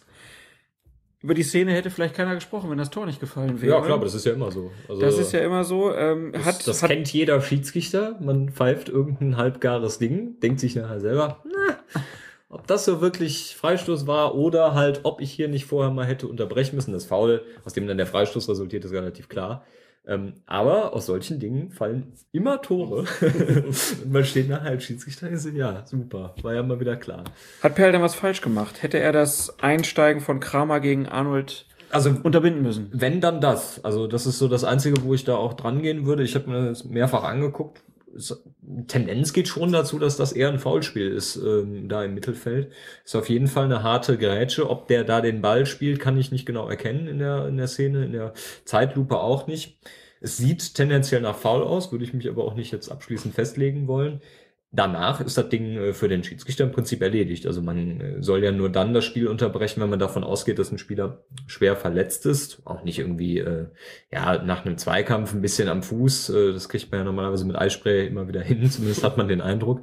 Ähm, sondern wenn da wirklich gravierende Verletzungen sind, Kopfverletzungen etc., dass da einer die Zunge verschluckt hat und äh, alles, was man irgendwie schnell ähm, ja beenden muss, um da halt medizinische Erstversorgung zuzulassen. Ähm, das war in dem Fall nicht erkennbar. Äh, insofern hatte der Schiedsrichter auch keine Veranlassung, da zu unterbrechen und da müssen sich halt die Mannschaften entsprechend arrangieren. Und wenn die äh, Gladbacher sagen, wir spielen den Ball jetzt nicht ins Aus, da kann man als Schiedsrichter nur sagen, ja, das ist vielleicht nicht unbedingt die feine englische Art, aber was soll ich denn machen? Also ich unterbreche doch jetzt nicht jedes Mal, weil wenn ich jedes Mal unterbreche, wenn da einer mit leichten Verletzungen liegt, also dann liegen in der letzten halben Stunde aber äh, alle zwei Minuten einer. Ne? Klar. Ist immer schwierig. Aber die Gladbacher haben ja im Prinzip regeltechnisch auch nichts falsch gemacht, weil man ja sagt, die müssen den Ball gar nicht mehr ins Ausspielen, sondern das sollen die Schiedsrichter übernehmen. Das sollen die Schiedsrichter übernehmen, muss man dazu sagen. Es hat in dem Spiel vorher eine, eine Szene gegeben, da waren die Wolfsburg am Angriff, da lag ein Gladbacher auf dem Platz und Diego hat den Ball ins Ausgespielt. Diego? Diego, man glaubt es kaum, ja. Und jetzt haben natürlich die Wolfsburger umgekehrt erwartet, dass jetzt die Gegenleistung kommt. Die kam aber nicht. Deswegen hat das auch so viel Ärger gegeben in der Situation, ähm, da weil sie den Ball eben nicht ins Ausgespielt haben. Warum der Schiedsrichter da nicht unterbrechen sollte, hat Tobias schon gesagt. Vielleicht noch eine kleine Anmerkung. Jetzt, es war wohl, es war wohl tatsächlich auch ein Foul von, von Kramer an Arnold. Wenn ich als Schiedsrichter aber mich entscheide, da laufen zu lassen und der bleibt liegen, schon aus taktischen Gründen, ich kann das Ding nicht sofort danach unterbrechen. Ich kann nicht laufen lassen und sagen, das war kein Foul und pfeift dann drei Sekunden später das Ding kaputt, weil er doch liegen geblieben ist. Das ist in dem Moment, klar, kann man sagen, dann, das ist ein Eingeständnis des Schiedsrichters, sich da geirrt zu haben. Ja, kann ja auch sein, das ist ein fairer Zweikampf ist und sich trotzdem jemand verletzt, aber das sieht ganz blöd aus für einen Schiedsrichter. Du sagst weiter, weiter, weiter und dann, ja, okay, dann unterbrechen wir jetzt doch. Das soll man eigentlich nicht machen. Das sieht blöd aus. Das ist irgendwas zwischen, ich kassiere die Entscheidung und Schuldeingeständnis, wie auch immer. Also lässt er natürlich an der Stelle weiterlaufen, so, und alles andere, wenn er dann weiter liegen bleibt, ist erstmal sein Problem. Klar, wenn der Schiedsrichter irgendwann denkt, er ist schwer verletzt, muss er handeln. Aber nochmal, das ist wirklich so eine Aktion, dass die Spieler sind nicht doof und ein Schiedsrichter, der dann oft unterbricht, wird auf jeden Fall das Problem haben, dass es eine Mannschaft zum Schluss hin ausnutzt, für sich und permanent liegen bleibt, so nach dem Motto, der wird ja dann schon unterbrechen. Das darf man nicht einreißen lassen und deswegen muss der Fall schon sehr offensichtlich sein, dass da einer wirklich, wie Tobias gesagt hat, schwer verletzt ist und da gibt es ähm, gewisse Kriterien dafür und die waren hier nicht erfüllt. Insofern so und dass er das äh, das Foul so nicht als solches gesehen habt. Also es sieht tatsächlich so aus, als ob er den Ball spielt und einfach nur den Arnold da ein bisschen mit abräumt. Es war wohl ein Foul, aber wie gesagt, da auch kein Vorwurf. Und dann kommt man als Schiedsrichter dann aber irgendwie auch ganz äh, ungewollt in Schwulitäten. Ne? Plötzlich tobt alles, du kannst gar nichts dafür, du kannst es im Grunde auch gar nicht wirklich ändern. Ähm, und bist da wirklich unverschuldet auf dem Platz in Not geraten. Deswegen haben wir die Szene jetzt auch mit reingenommen. Aber was hätte er machen sollen? Günter Perl, also zwei ganz schwierige Situationen zu bewerten und einmal gibt er dann das Tor nicht, beim anderen fällt das Tor. So kann es manchmal laufen als Schiedsrichter und dann heulen die Wölfe. Aber nicht nur die Wölfe haben geheult, nein, auch die Nürnberger, ein Spieltag vorher nämlich. Im Spiel gegen Hannover 96, so ein Zufall völlig unberechtigt, wie wir gleich hören werden. Aber hören wir erstmal rein, was Raphael Schäfer und Nürnberg Sportdirektor Martin Bader im Sky-Interview gesagt haben. Es geht nicht. Es ist unbegreiflich, dann auch äh, diese, diese Arroganz, äh, mit, mit der man dann äh, den Spielern gegenübertritt und, und meint, also bitte mal, über was reden wir da? Über was reden wir? Wir reden über Fußball-Bundesliga. Fußball-Bundesliga, der erste FC Nürnberg der 3-1 in der 86. Minute in Hannover führt und dann kommt so ein Scheißding von, vom, vom Schiedsrichter, der vielleicht noch gedacht, er muss irgendwas aus Hoffenheim wieder gut machen, aber nicht wir haben da auch gepennt, sondern er hat da gepennt. Und der gleiche Schiedsrichter pennt heute wieder. Die entscheidende Szene des Spiels, die, wegen, wegen dieser Scheißszene spielst du hier eine Unentschieden oder verlierst das Spiel noch. Das ist die entscheidende Szene dieses Spiels. Du spielst ein richtig gutes Spiel, du bekommst ein Tor und stehst absolut sicher da und dann pfeift er so ein Ding rein und dann sagt er auch noch, wenn er die so noch Anzeigetafel sieht wie jeder andere, dann kann er wesentlich weniger nachspielen lassen und nicht auch noch so einen zweifelhaften Freistoß reinschießen und noch drei Minuten nachspielen. Wenn, er, wenn, wenn irgendwas noch passiert, hätte er noch fünf Minuten nachspielen lassen.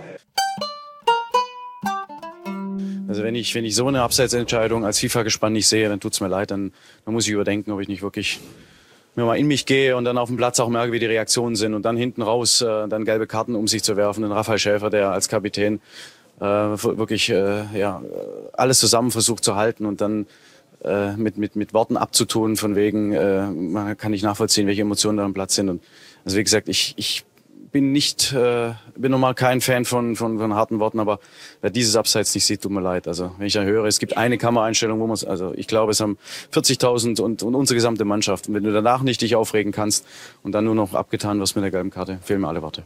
Hatten Sie Kontakt zum Schiedsrichter gesprochen oder haben Sie den gesucht? Kommt mir ja nicht hin, die verkriechen sich ja. Versuchen Sie es noch? Was soll's bringen? Es, wie gesagt, es gibt anscheinend irgendeine Einstellung, die da irgendwo mal sagen kann, aber wie gesagt, das, äh, mir, unabhängig davon, man kann einen Fehler machen, aber wenn ich dann merke, wie die Reaktionen sind und dann, dann muss ich als erfahrenes Schiedsrichter gespannt dann merken, dann muss ich nicht noch gelbe Karten äh, verteilen für, für Dinge, die, die, die einfach in so einem Spiel wahnsinnig viel äh, bei uns auf dem Spiel steht und das, äh, das ist, das ist brutal. Das ist, ein, das ist ein Nackenschlag, mit dem du dich ganz, ganz schwer erholen kannst. Müssen wir tun, weil, wie gesagt, die Mannschaft hat wirklich heute alles in die Waagschale geworfen, was, was sie auszeichnet. Sie hat guten Fußball gespielt, sie hat wirklich sie in die Bälle reingeworfen und dann wirst du letztendlich mit dem Abseitstor um den Lohn der Arbeit gebracht und das, das, das schmerzt brutal. Schäfer und Bader also ziemlich erregt über Schiedsrichter Thorsten Kienhöfer. Es waren zwei Szenen in der Schlussphase des Spiels, die die Gemüter zum Kochen brachten und Ihr werdet jetzt wahrscheinlich gleich behaupten, nicht zu Unrecht. Es war in der 87. Minute ein Pass auf den Hannoveraner Soleimani. Der leitet den Ball dann kurz weiter auf Mam Diouf. Und Mam Diouf steht in diesem Moment allerdings im Abseits, doch Assistent Detlef Scheppe lässt die Fahne unten und Kienhöfer gibt dann auch den Treffer. Und jetzt behaupten ja alle hier, dass die Fernsehbilder klar zeigen würden, dass das Abseits war. Das war es auch und ist, wie vorhin schon mal gesagt, bei einer klaren Fehlentscheidung, die einem erfahrenen Schiedsrichter bzw. Schiedsrichterassistent wie Detlef Scheppe normalerweise nicht unterläuft, stellt sich immer die Frage, wie konnte es passieren? Wenn man sich die Szene dann nochmal anschaut, drängt sich eine Erklärungsmöglichkeit auf, von der ich, muss ich deutlich dazu sagen, nicht weiß, ob sie stimmt, aber ich könnte es mir zumindest vorstellen. Dem stand ein Nürnberger vor der Linse und der hat gar nicht gesehen, dass dieser Ball, dass dieser Ball in die Tiefe von Soleimani überhaupt nochmal weitergeleitet worden ist. Ich bin relativ, der Winkel des Balls hat sich durch das Zuspiel nämlich gar nicht so wesentlich verändert. Es könnte also durchaus sein, dass weil dem im entscheidenden Moment der Nürnberger vor der Linse gestanden, das ist zumindest mein Eindruck nach Betrachten der Fernsehbilder, hat der gar nicht wahrgenommen, dass es eine Verlängerung des Balls gegeben hat und damit eben quasi eine neue Spielsituation oder eine Neubewertung der Abseitssituation. Beim Pass auf Soleimani stand die Uf noch nicht im Abseits, bei der Verlängerung dann schon. Wenn der Assistent beschließt, die Verlängerung hat es nicht gegeben, steht die Ufer nicht im Abseits. Das wäre eine Möglichkeit. Jetzt wird jeder natürlich sagen, ja, und wenn es so ist, müsste der dann nicht mit seinem Schiedsrichter kommunizieren. Müssten die sich nicht unterhalten darüber, wie ist denn das gewesen? Doch, müssten sie. Ich sage ja auch, es ist nur eine mögliche Erklärung. Ist auf jeden Fall sehr dumm gelaufen. Ist ein klares Ding gewesen. Auch da hat Kienhöfer gesagt, ich ärgere mich selbst am meisten. Und wie vorhin schon mal angedeutet, nehme ich immer vollkommen ab. Das ist eine Situation, wo du als Schiedsrichter sagst, oh weia, sollte nicht passieren. Kienhöfer und Schepper hatten schon mal in der Saison, ziemlich am Anfang, ein relativ krasses Ding drin bei Hannover 96, äh, bei, bei, nein, beim Spiel Hoffenheim gegen Nürnberg. Da war Nürnberg auch beteiligt, aber da waren sie diejenigen, die davon profitiert haben. Da waren, gab es ein klares Tor für Hoffenheim. Der Ball war fast einen Meter hinter der Torlinie. Das Tor wurde nicht gegeben. Damals vom Schiedsrichterassistent Detlef Scheppe. Das wird die beiden, wie gesagt, ärgern, weil es ja schon das zweite Mal gewesen ist, dass es ein relativ klares Ding, ähm, dass ein relativ klares Ding vorgekommen ist, das nicht entsprechend bewertet worden ist. Aber wie gesagt, bei dem Versuch, das zu erklären, wie es eben zustande kommen konnte, fällt mir eigentlich nur das ein. Möglicherweise hat es dann auch keine Nachfrage gegeben oder ist es wirklich der klassische Blackout gewesen in dem Moment? Das hast du als Schiedsrichterassistent, das wird Tobias auch bestätigen können, manchmal, dass du dir denkst, wo kommt der denn her? War der da vorher schon? Stand der im Abseits? Was war da? Also das sind so, es gibt einfach so Situationen, wo du denkst, du, den hatte ich aber gerade eben noch nicht da, weil du es einfach nicht gesehen hast. Jetzt sagt ja äh, Raphael Schäfer, das darf in der Bundesliga nicht passieren ja, was in der Bundesliga alles nicht passieren darf. In der Bundesliga darf es auch nicht passieren, dass ein Stürmer aus einem halben Meter den Ball an Tor vorbeisemmelt, freistehend. Ne? Machen sie auch nicht, treffen ja alle. Treffen ja natürlich alle. Also das mit dem darf nicht, sagt sich immer so leicht. Ich würde einfach sagen, wir werden ja noch andere Situationen haben. Es sollte auf dem Niveau natürlich nicht passieren. Ist nur aber mal geschehen und ähm, wie gesagt, hat, glaube ich, die Beteiligten aus dem Schiedsrichtergespann selbst tatsächlich am meisten geärgert. Es gab ja noch Klagen dann von, von Nürnberger Seite, dass äh, Kühnhöfer sich auch verbal ähm, fehlverhalten haben soll. Dazu kann ich aber genau wie bei Peter Gagelmann vor einigen Wochen nichts sagen, weil auch da nichts vorliegt. Ähm, es war dann so, dass, glaube ich, Martin Baders gewesen ist, der gesagt hat, wir wollen auch ganz gerne mal wissen, was dann eigentlich daraus wird, wenn es zu solchen Fehlern kommt. Ich gehe mal davon aus, auch das wird wahrscheinlich auf Mallorca beim Wintertrainingslager der DFB-Schiedsrichter angesprochen werden. Aber wie gesagt, klar ist der Fehler blöd, der Fehler ist passiert kann darüber überlegen, wie konnte es passieren, aber ähm, man sieht eben auch erfahrenen Schiedsrichtern wie Kienhöfer und erfahrenen Assistenten wie Detlef Scheppe, der auch seit Jahren schon dabei ist, unterlauft, unterlaufen eben solche Patzer. Dann gab es ja Irgendwo auch tröstlich, muss man sagen, für viele Schiedsrichter, die eben unterklassig pfeifen und das Problem ja nun häufiger haben. Ja, Wobei ich dann immer auch denke, also wo wir gerade noch kurz über das Interview nach dem Spiel gesprochen haben, ich, klar, man kann das verstehen, es ist natürlich super unglücklich für Nürnberg gelaufen, wenn man 3-0 führt und durch zwei umstrittene, Schrägstrich falsch aufgelöste Situationen dann wieder nur unentschieden spielt. Andererseits kann man sich aber auch fragen, wieso ist man denn nicht in der Lage, eine 3 0 Führung äh, auch in Hannover, äh, Klaas, äh, zu verteidigen? Ganz schwer. Ähm, warum klappt das nicht als Mannschaft? Ähm, und das Zweite ist, Thorsten Kinhöfer stellt sich ja nach dem Fehler von Raphael Schäfer auch nicht vor die Presse und sagt, wie kann man den denn nicht halten? Sowas darf in der Bundesliga nicht passieren.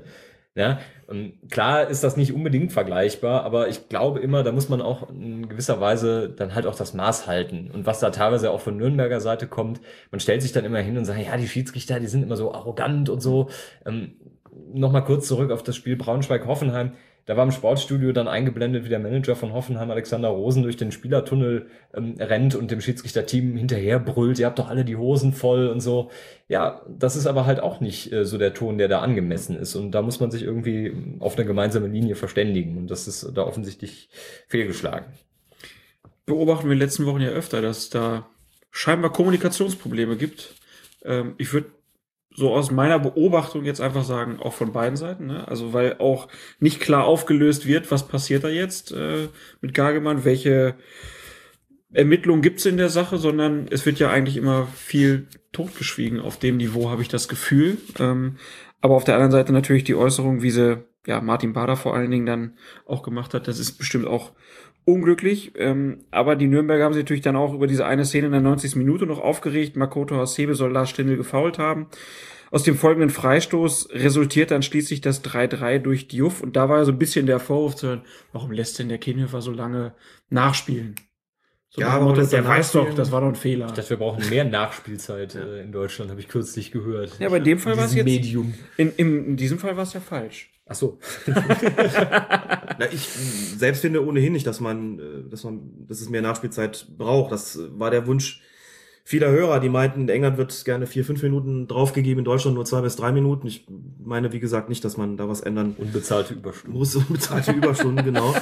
Schäfer hat ja auch, wir haben es ja gerade gehört, so in die Richtung argumentiert und dann gibt er da noch in der Gefahrenzone einen zweifelhaften Freistoß und dann lässt er noch irgendwie nachspielen. Also hat ihm sozusagen dann noch so taktische ähm, Schwächen vorgeworfen. Das finde ich noch innerlich das Interessanteste. Das andere ist immer, dass man auch sagen muss, na gut, Ablenkungsmanöver von den eigenen Schwächen. Ne? Stehen kurz vor dem ersten Saisonsieg, vergeigen ihn dann noch und haben dann auch einen, äh, einen Sündenbock gefunden, der sich natürlich äh, wie immer gut dafür eignet, wenn man einen Schiedsrichter zum Prügelknaben machen kann. Das ist aber trotzdem interessant, dass die Spieler selber, die ja sonst gerne mal die, die, die strikte Einhaltung der Spielregeln einfordern, dann aber sagen, da hat der Schiedsrichter taktisch falsch gehandelt. Warum gibt er dann den Freistoß? Wenn das doch vorher falsch war. Ne? Als ob man, also, ich weiß nicht, ob dem äh, Thorsten Kienhöfer vorher jemand äh, schon gesteckt hat oder dem Assistenten, dass die, die Abseitsentscheidung oder die Nicht-Abseitsentscheidung falsch gewesen ist in der 87. Minute. Dazu sagen, der muss das doch längst gemerkt haben und dann, dann kann er den doch nicht pfeifen, ist natürlich schon ein bisschen merkwürdig, äh, das dann zu verlangen. Und wenn man die Szene sich anguckt, das ist ein Freistoß gewesen. So und äh, das Abwehrverhalten, was daraus dann resultiert, war auch einigermaßen dilettantisch. Also da muss man schon sagen, wer dem Schiedsrichter dann vorwirft, kurz vor Schluss taktische Fehler gemacht zu haben, sollte bei einem 13 Uhr Vorsprung vielleicht auch mal drüber nachdenken, ob er nicht selbst taktische Fehler gemacht hat. Gibt auch die Möglichkeit, den Ball auf die Tribüne zu dreschen, von dem man dann, von dieser Möglichkeit hat man keinen Gebrauch gemacht. Also das fand ich ein bisschen arg billig, äh, auch wenn ich die Emotionen immer verstehen kann, aber ein bisschen arg billig, äh, Kienhöfer da so äh, zum Verantwortlichen zu stempeln. Liegt vielleicht nah angesichts der Klarheit des Fehlers, der da passiert ist, aber macht natürlich auch vergessen, äh, dass die Mannschaft sportlich dann auch nicht in der Lage war, einen sehr deutlichen Vorsprung in den letzten Minuten noch über die Ziellinie zu retten. Dann machen wir einen Strich unter diese Partie.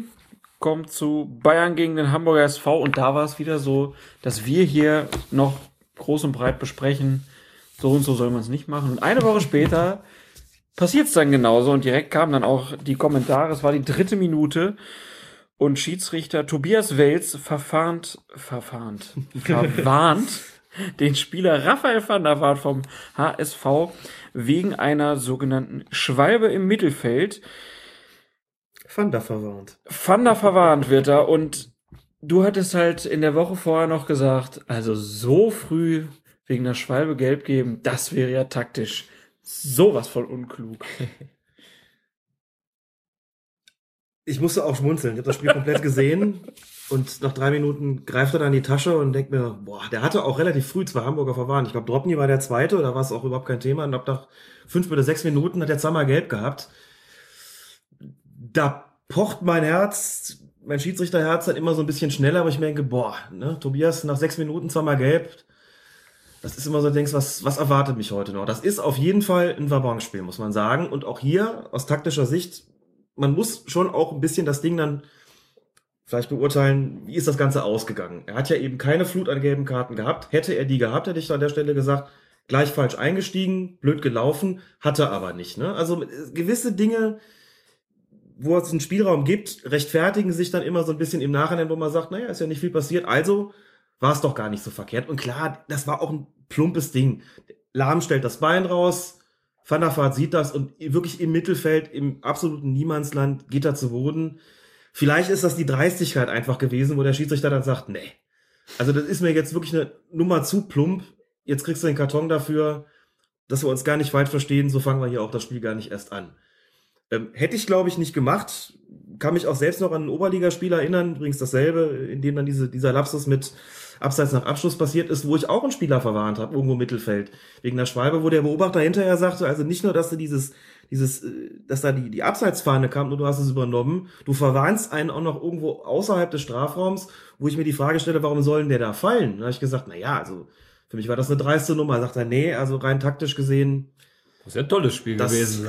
ja, also das ist eins, an das ich nicht so gerne zurückdenke, wie du dir äh, wahrscheinlich vorstellen kannst. Ähm, da gesagt hat, das macht doch so ein Blödsinn nicht. Das müssen klare Dinger sein im Strafraum, das muss auch eine Wirkung haben. Hat mich vielleicht auch ein bisschen geprägt. Also ich glaube, ich hätte sie hier stecken lassen, fand das nicht, nicht zwingend nötig, aber wieder im Nachhinein hatte zweimal gelb, dreimal gelb in dem Spiel, ist nicht mehr viel passiert. Ich muss sagen, will man ihn dafür dann auch kritisieren? Ich glaube, ich hätte sie nicht gezeigt, aber er bringt sich auf jeden Fall ordentlich im Zugzwang. Das äh, hätte ich mir als Schiedsrichter, glaube ich, nicht zwingend angetan, aber gut. Ähm, das Spiel mit dem Feuer äh, kann ja auch eine Herausforderung sein. Ich weiß nicht, wie du es gesehen hast. Die, die ja, also ich fand die Entscheidung als solche alleinstehend äh, okay. Also das war kein Foul, das war eine Schwalbe, deswegen kann man da auch gelb zeigen. Aber wie Alex ja richtig sagt, das ist immer die Frage, wie es ausgeht. Ne? Ähm, wenn man die stecken lässt an der Stelle und dann hat man im Spiel mehrere Strafraumsituationen, wo Spieler zu Fall kommen, dann kann ein Beobachter nach dem Spiel genauso gut und mit dem gleichen Recht sagen, hättest du da mal einen Riegel vorgeschoben, hättest du dir all diese Situationen vielleicht gespart. Das ist halt immer so hätte, hätte. Man weiß es nicht genau. Ähm, in dem Fall ist es gut ausgegangen für Tobias Wels, der da keine Kartenflut hatte. Ähm, insofern gibt ihm die Geschichte des Spiels recht. Und ich finde auch Van der Vaart war wirklich vollkommen zurecht von der Verwarn. Nach der Nummer, also das, es war schon ein bisschen peinlich. In der 52. Minute gab es dann noch eine schwierige Situa Situation. Mario, Situation. genau, hier in Nepeth kann man auch Situation sagen. Mario Götze trifft zum 2 zu 0. Und es stellt sich die Frage, hat der im Abseits stehende Mario Mandzukic dem Hamburger Torwart Jaroslav Drobny die Sicht versperrt? Was sagt ihr beiden? Ich habe mir die Szene dann nochmal angeschaut, habe ein Standbild angefertigt und im Standbild, ne, man merkt schon sofort, in welche Richtung das geht, im Standbild ist dann zu erkennen, der hatte freie Sicht. So, und wenn man jetzt überlegt, der Schiedsrichter hat natürlich weder Standbild noch Zeitlupe, muss es aus der Situation entscheiden, vor allen Dingen steht der nicht hinter dem Torwart. Und nur von dort könnte man ja wirklich klar beurteilen, ob dem jetzt die Sicht verdeckt war oder nicht. Das heißt, er muss es aus seiner Situation heraus beurteilen. hat er da irgendwie die Sicht versperrt, was ja, wie gesagt, ein Grund für ein aktives Abseits wäre. Da ist es dann wirklich so, im Zweifel hat er nicht die Sicht verdeckt. Er stand auch relativ weit entfernt vom Torwart. Das ist immer auch ein Kriterium. Je näher du an, am Keeper dran stehst, umso wahrscheinlicher ist es natürlich, dass du ihm die Sicht versperrst. Logisch. So. Er muss ihm die Sicht verdecken im Moment des Torschusses, damit es Abseits ist, damit wir überhaupt über Abseits reden.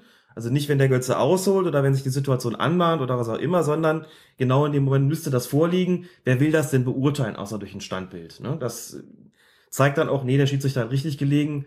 Da muss man auch sagen, im Zweifelsfalle geht's da weiter. Du kannst ja auch noch im Moment gucken, wie reagieren die Spieler eigentlich?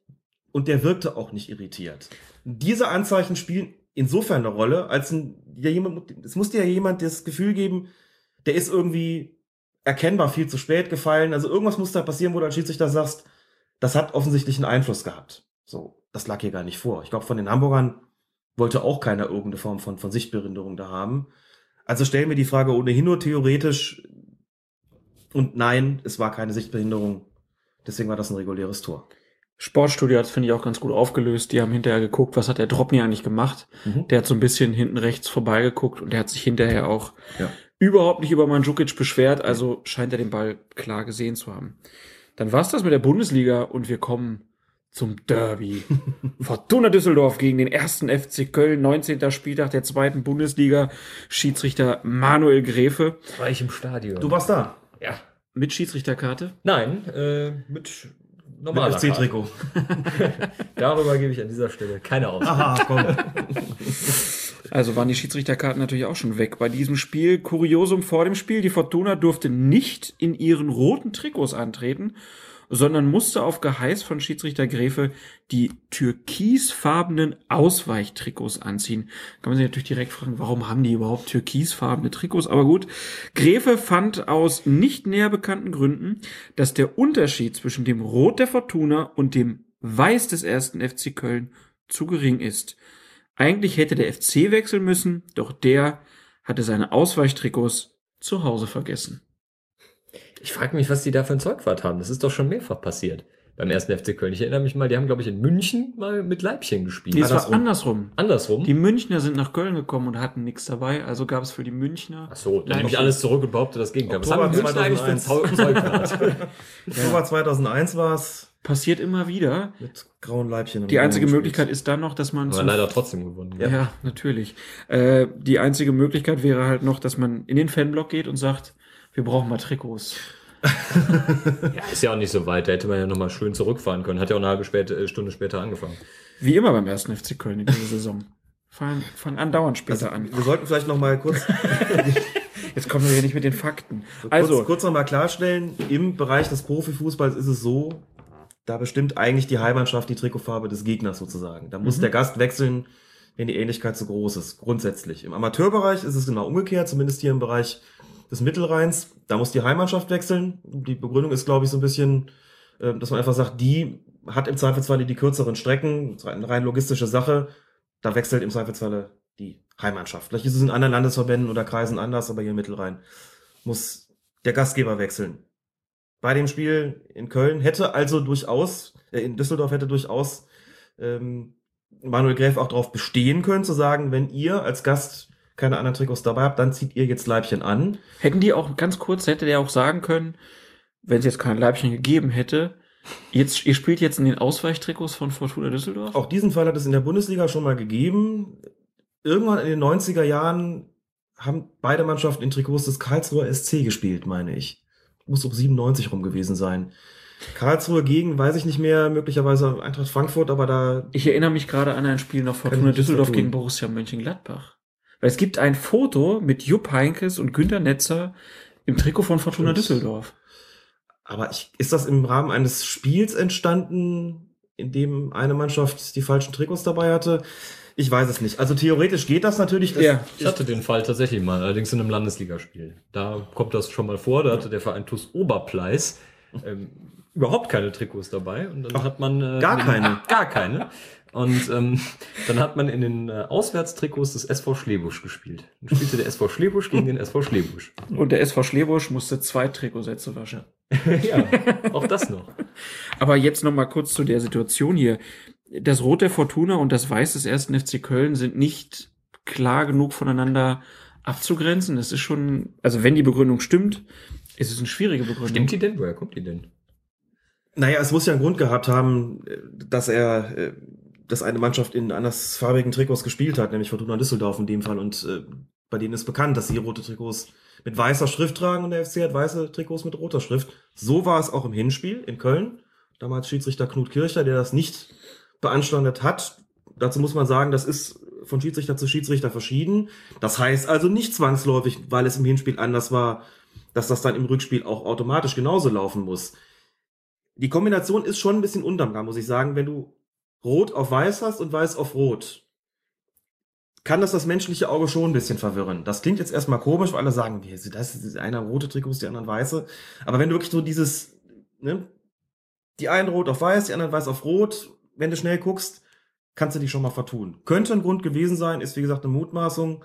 Ähm, ich hatte mal schwarz mit gelbem Aufdruck gegen gelb mit schwarzem Aufdruck und bin fast wahnsinnig geworden am Platz.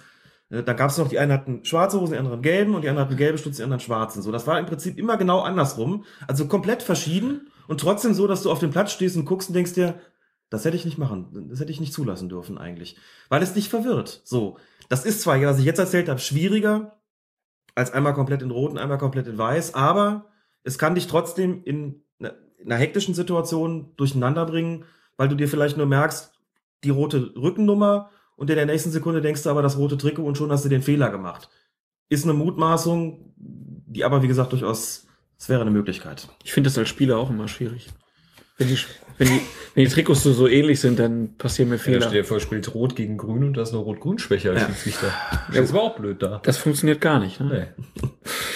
Dann gibt's ja noch das Problem, dass es auch noch äh, Spielszenen zu bewerten gab für Manuel Gräfe. Ähm, bei einer Nummer war es dann der Düsseldorfer Torwart Fabian Giefer, der Einzige, der wohl sein eigenes Trikot bean anhalten durfte. ähm, also Fabian Giefer führt im eigenen Strafraum den Ball am Fuß und ist der Meinung, dass das Spielgerät zu wenig Luft hat. Ähm, es gibt einen kurzen gestischen Austausch mit Gräfe, dann schießt Giefer den Ball in Seiten aus. Den Einwurf mit einem neuen Ball werfen die Kölner zur Fortuna zurück. Und es gibt dann eine Frage vom Twitterati Batrul Budur. Warum Einwurf für den Gegner? Er hatte den Tausch doch mit dem Schiri kommuniziert, weshalb dann keine Fortsetzung des Abstoßes. Gut, also zunächst mal, ähm, das geht natürlich nicht, wenn der den Ball im laufenden Spiel irgendwie in der Hand hat und das Spiel unterbrochen werden muss, kann ich es ja nicht einfach äh, so wieder aufnehmen, wie es vorher der Fall gewesen ist. Ich kann jetzt nicht sagen, kann ihm nicht den Ball zuwerfen und sagen, okay, mach weiter. Der wollte aber weitermachen. Der wollte Das war aber weitermachen. Es war ja kein Abschluss, es war ein Abschlag. Es war ein Abschlag. Das genau. heißt, das, der, der wollte ja. dann mit dem neuen Ball quasi aus der Hand den Abschlag machen. So. das, das funktioniert Das geht natürlich nicht. Ne? Also hier liegt kein Abstoß vor, nachdem der Ball im Tor aus war, sondern ein Abschlag aus dem laufenden Spiel heraus. Das funktioniert also so nicht. Das funktioniert in der Kreisliga ab und zu mal. Da habe ich das schon erlebt, dass irgend so in einer Situation der Ball ausgetauscht wurde, dann der Schiedsrichter dem Torwart den Ball zugeworfen hat, Wigge. So, geht natürlich nicht. So, also das Spiel muss unterbrochen worden. Interessant ist hier eine, eine taktische Geschichte. Der Torwart hat den Ball am Fuß und ist der Meinung, der hat zu wenig Luft. So. Das kann der Schiedsrichter in dem Moment nicht beurteilen. Und das ist auch wieder so ein kleines Machtspielchen, was man dann in der Situation hat. Was macht man in der Situation? So. Der zeigt auf den Ball. Jetzt kann ich als Schiedsrichter ich genau zwei Möglichkeiten. Ich kann entweder abpfeifen, also das Spiel also unterbrechen, hingehen, den Ball prüfen. Dann hat mich der Torwart als Schiedsrichter quasi dazu gezwungen. Ich bin ihm also gefolgt. Nur rein auf Verdacht. Ich habe es ja nicht mitbekommen. Ich kann es ja nicht sehen. So, so viel Luft konnte, hat er nicht verloren gehabt, dass es, dass er irgendwie schon, dass es offensichtlich war, ne, dass er irgendwie platt auf dem Boden lag. So. Das ist die eine Möglichkeit, die ich habe. Dazu hätte mich der Torwart dann quasi gezwungen. Die andere ist es, dass ich ihm sage, wenn du einen neuen Ball haben willst, dann wirf ihn raus oder schieß ihn raus.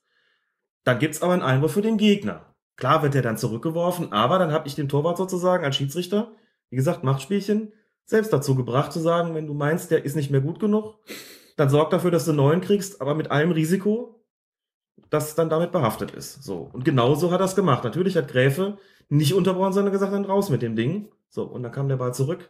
Das kleine Spielchen hat er gewonnen. Frei nach dem Motto sind ja auch eure Bälle. Sind ja auch eure Bälle. Genau, die vom gastgebenden Verein ja gestellt werden. Was ist denn das eigentlich für ein Zweitligaspiel? Die einen haben keine Trikots, die anderen keine vernünftigen Bälle. Nachher sind diese Netze noch kaputt. Ach das war. Das war eins drüber. ne?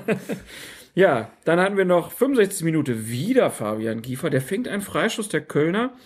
Kevin Wimmer setzt trotzdem nach. Giefer empfängt ihn mit nach vorne geneigtem Kopf. Es kommt zum Kontakt und anschließend zu einem Disput zwischen Wimmer und Giefer. Gräfe geht dazwischen, ermahnt beide und gibt einen Freistoß für die Fortuna, also für Giefer. In einer späteren Szene geraten beide dann nochmals aneinander und werden dann verwarnt. Ähm, via Twitter gab es dann einige Fragen, ob es nicht Rot für Giefer und Strafstoß hätte geben müssen. Da regte sich in der Tat etwas Unruhe im äh, Blog, in dem ich gesessen habe, wobei ich dazu sagen muss, ich war nicht im FC-Fanblog, sondern in, ja, in Anführungszeichen neutralen Bereich direkt hinter dem Tor, ähm, wo halt sowohl Düsseldorfer als auch Kölner saßen. Das war auch alles total friedlich und nichts passiert. Ähm, da war man schon, da musste man kurz schlucken, ähm, weil der Giefer natürlich im, ganzen Spiel schon, zumindest den Kölner Fans, häufiger negativ aufgefallen waren. Man hat die Szene dann später noch, ähm, auch in anderen Situationen hat, hatte man zumindest als Schiedsrichter ähm, immer den Eindruck, der Giefer will ständig irgendwas, beschwert sich über vorher im Mittelfeld nicht abgepfiffene Zweikämpfe beim Schiedsrichter, geht deswegen zehn Meter aus dem Tor raus und man fragt sich die ganze Zeit, was macht der da eigentlich? So, und da war der da wieder am Werk, hat sich da auch nicht sportlich benommen, das äh, würde ich schon so sehen. Andererseits Rot und Strafstoß was regeltechnisch möglicherweise irgendwie vertretbar ist, ähm, lässt einem Schiedsrichter in so einer Situation das Spiel um die Ohren fliegen. Also da muss man dann auch schon so ein bisschen schauen, was pfeife ich denn hier für ein Spiel? In der Situation wollte niemand Rot- und Strafstoß, das ist das eine. Das Von den Spielern. Von den Spielern, richtig. Das ist natürlich nicht das Hauptkriterium, was man berücksichtigen muss, aber spielt zumindest mit rein. Das ist das eine. Das andere ist, es war auch nicht so wild. Es war jetzt nicht so, dass der den ähm, Spieler Wimmer da mit vorangestrecktem Kopf umgebügelt hat. Also war es auch nicht. Kontakt war zwar da, aber okay. Also der kein, Wimmer, zwei, kein zweiter sie dann. Richtig, der Wimmer geht den Torwart da auch an. Der war da mit Sicherheit auch nicht gänzlich unbeteiligt an der Szene. Ähm, also all- alles im Prinzip nichts, was eine so gravierende Entscheidung wie Strafstoß und Rot äh, hervorrufen müsste, die allerdings, wenn man ganz tief ins Regelwerk guckt und tatsächlich mit dem Regelbuch über den Platz läuft, was die Schiedsrichter nicht tun sollen, die Schiedsrichter sollen Sinn und Geist der Regel interpretieren, da hätte man das theoretisch herleiten können, aber wie gesagt, da möchte ich mal den Schiedsrichter sehen, der das Spiel dann auch zu Ende pfeift. dann hat man nämlich keinen Frieden mehr. Also insgesamt die Leitung von Manuel Gräfe eine gute bei dem Ja, klasse Derby. Derby. Ja, definitiv. Hatte eine Szene drin, kurz vor Schluss, an der Kölner Trainerbank, äh, wo es dann auch eine gelbe Karte gab, äh, für ein relativ übles Foul, ähm, wo er erst Vorteil gibt, ähm, wo man sich gefragt hat, also Vorteil da in der Szene, nee. Ne? Und da regte sich dann auch richtig Unmut auf der Kölner Bank, was auch äh, sehr verständlich war. Da ist der, ich weiß gar nicht mehr welcher Kölner, das war da relativ deutlich abgebügelt worden. Und beim Stand vom 3 zu 2 will da auch kein Kölner Spieler Vorteil haben. Das war so die Szene gewesen, wo man gesagt hätte, ja, also pfeift den doch direkt. Mhm. Ne? Aber grundsätzlich, äh, Gesamteindruck, Gesamtleistung wunderbar. Also hat das sehr gut gepfiffen. Also mal wieder so ein Spiel, ne, wie schon bei Dortmund gegen Bayern, was wirklich aufgeheizt war vorher, was überhitzt gewesen ist und mit Gräfe einfach einen großartigen Schiedsrichter hatte. Der Freistoß, der zum 2 zu 2 dann von Fortuna äh, führte, war auch nicht unbedingt einer, den man geben muss. Aber das ist letztlich nebensächlich. Das ist insgesamt einfach eine glänzende Spielleitung gewesen, hat die völlige Akzeptanz gehabt. Es ist auch letztlich ruhig geblieben, äh, auch auf den, auf den Rängen, genau wie äh, bei Kirchers Spielleitung da bei Braunschweig gegen Hannover oder Hannover gegen Braunschweig, wo du einfach Schiedsrichter brauchst, die schon aufgrund ihrer ganzen Ausstrahlung, aufgrund ihrer ganzen Spielleitung dafür sorgen, dass es gar nicht erst auf die Ränge sozusagen überschwappt und beide Mannschaften noch nicht dazu neigen. Beziehungsweise andersrum, dass das von den Rängen nicht auf die Spieler überschwappt. Ist auch nicht und, ganz und unwichtig, umgekehrt, Ne? also dass du wirklich insgesamt eine Spielleitung hast, die ähm, das Ganze im Rahmen hält. Und dafür sind solche Schiedsrichter wie, wie Gräfe und Kirche einfach äh, wirklich perfekt. Und auch aus diesem, vor diesem Hintergrund sind solche Situationen wie Wimmer gegen Giefer, später sind sie dann auch noch beide verwarnt worden wegen einer ähnlichen Situation, das ist vollkommen korrekt, da will im Prinzip niemand wirklich rot haben. So, und das, du bringst das Ding zur Explosion, wenn du da auf den, auf den Punkt gehst und dem rot zeigst. Stattdessen hat er Freistoß für Giefer sogar gegeben, mit der Begründung, dass der Wimmer den da attackiert hat. Äh, Aber das gibt's halt eben noch her und aus taktischer Sicht ist das einfach auch dann die perfekte Entscheidung äh, an der Stelle. Nur so bringst du Ruhe rein und die Spieler haben es auch akzeptiert. Und das ist dann auch wichtig. Alles andere hätte, wäre wirklich vollkommen kontraproduktiv gewesen. Wieder mal ein Lob für Manuel Gräfe und damit schließen wir auch hier die zweite Liga ab und wechseln, wie das ja üblich ist, direkt hier in Köln in die Champions League.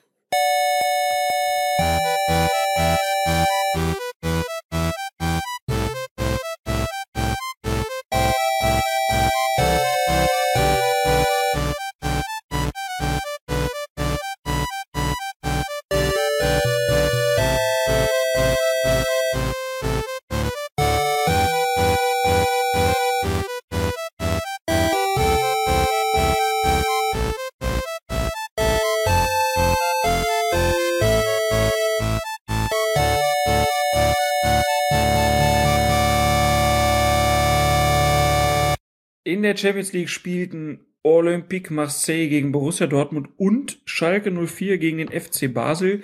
Schiedsrichter waren Mario Strahonja und Paolo Tagliavento oder so ähnlich. Und es gab bei beiden Spielen jeweils eine sehr krasse Fehlentscheidung in puncto Abseits. Und da muss man sagen, das ist auf, auf dem Niveau schon bemerkenswert, dass sowas passiert. Oder kann man das auch erklären wie in der Bundesliga? Also da habe ich schon Mühe, muss ich sagen.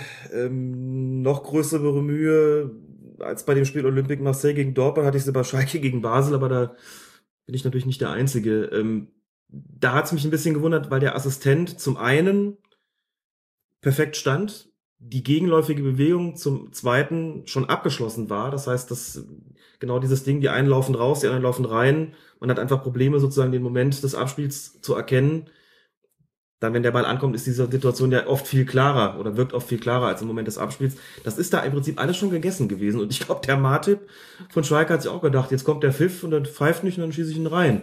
Also das ist ähm, natürlich eine Sache, die darf dann eigentlich auf dem Niveau, da würde ich fast schon sagen, darf nicht passieren.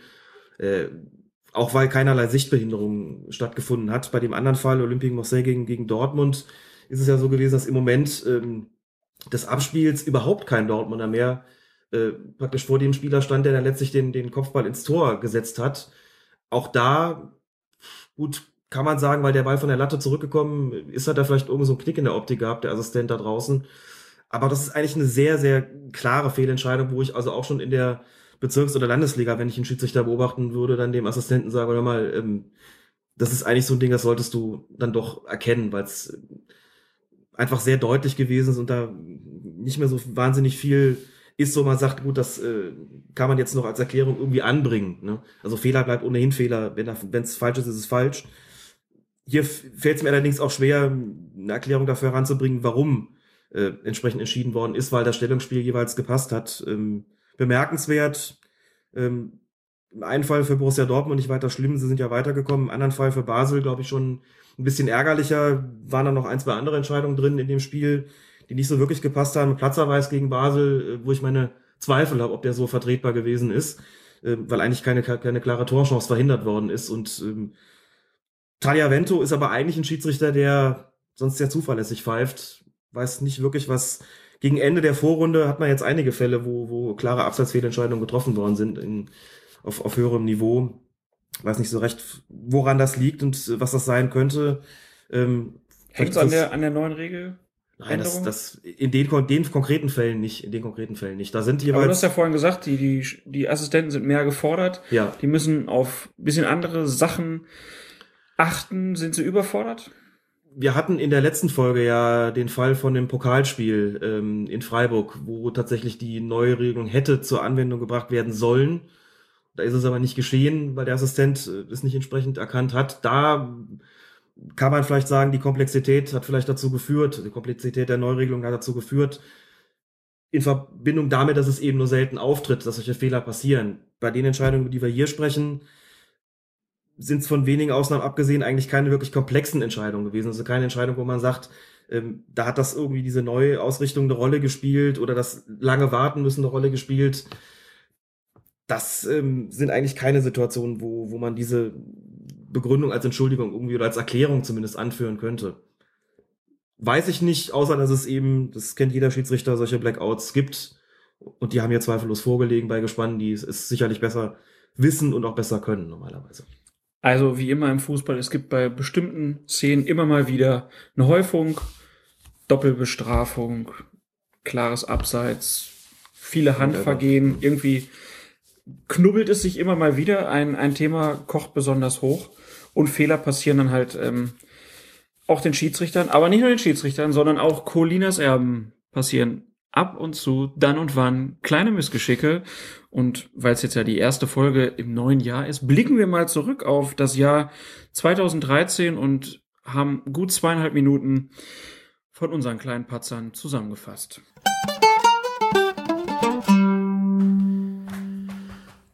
Wunderschönen guten Tag. Wir sind Colinas Erben. Wir machen einen Schiedsrichter-Podcast live aus Nippes. Naja, fast live. Aber es ist ein Was haben wir heute? Ein schöner Mittwochabend, 16 Uhr Pan 30. Und Alex Feuerherd, der hier an meiner Seite sitzt und ich ganz herzlich begrüße. Einen wunderschönen guten Tag. Wir machen das nochmal. Das Ja. war die bescheuertste Begrüßung aller Zeiten hier bei Colinas Erben. Und da wird man auch sagen, der Versuch ist Guten Tag. wohl was? Nein, du störst nie. Herzlich willkommen bei Colinas Erben. Danke, danke. Darf ein Feldspieler die Nummer 1 auf dem Rücken tragen? Das hast du jetzt. Ja, das ist richtig. Scheiße. Die 41. Folge von Colinas Ergen. Colinas Schergen. so. Was machen wir zum Ausstieg? Achso, ich habe gedacht, alles. Da guckt man sich die Regularien an, denkt sich, na gut, äh, weiß man jetzt auch nicht so genau. Aber wir sind daran mit einem Mitglied, ähm, der, ähm, das musst du nachher schneiden. Mit einem, Dann hat er noch eine zweite Frage und es ist eine Modefrage. einen Moment. Ja, Muss bitte. ich nochmal nachfragen, was die WM in Brasilien betrifft. Welche Jahreszeit haben wir denn in Brasilien, wenn die Weltmeisterschaft stattfindet?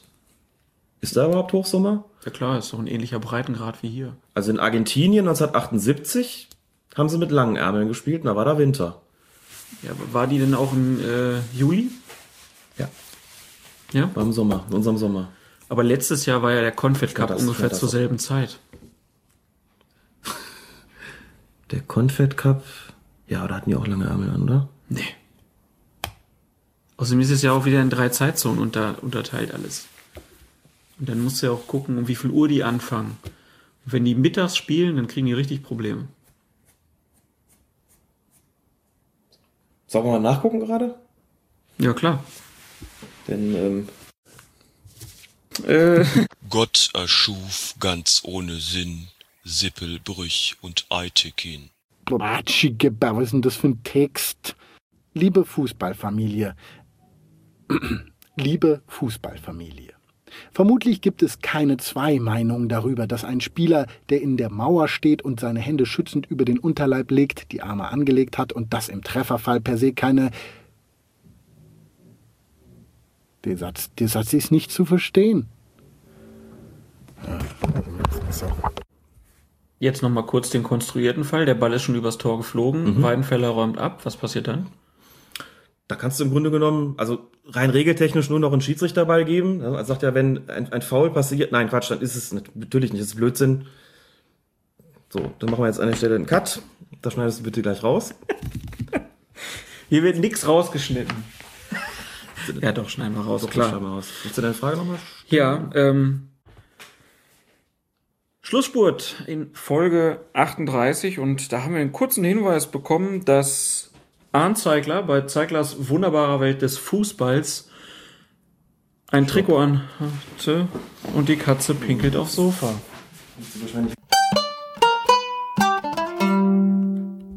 Ja, das waren die Colinas Erben Outtakes. Ist ganz selten. Also, Ich bin erschüttert. ja. Ich habe mich gut amüsiert. Das war jetzt, ähm, wir haben selbst die Outtakes produziert, natürlich. Ähm, ja, dann lass uns auch noch mal kurz über die letzte Folge sprechen. Wir hatten ja den Millanton Podcast kurz angesprochen. Fabian Boll hat sich da ja ein bisschen äh, länger, ungefähr fünf Minuten. Wer, wen es interessiert, wir werden das verlinken. So ab Minute 36 spricht er viel über Schiedsrichter. Ähm, er verteilt ziemlich viel Lob.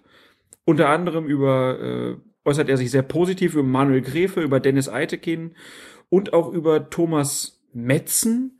Das ist eine ziemlich skurrile Szene gewesen. Thomas Metzen ist der Schiedsrichter, der irgendwann mal als Eifel Django in einem Boulevard auftauchte, weil er zwei Spieler gleichzeitig mit Gelb verwarnte.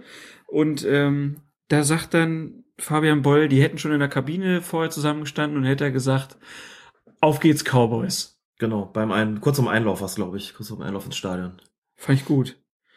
Ähm, so generell hat dir gefallen, was er so gesagt hat über die Schiedsrichter? Ich fand das sehr nett. Es war doch auch ein schöner Einblick. Ähm, hat ja auch durchaus dem äh, Kollegen vom Übersteiger widersprochen, der ja nicht so ein Eitekin-Fan ist, wie wir wissen, und das auch nochmal gesagt hat. Aber ähm, fand ich ganz nett, dass Eitekin eben auch als kommunikativer Schiedsrichter rüberkommt.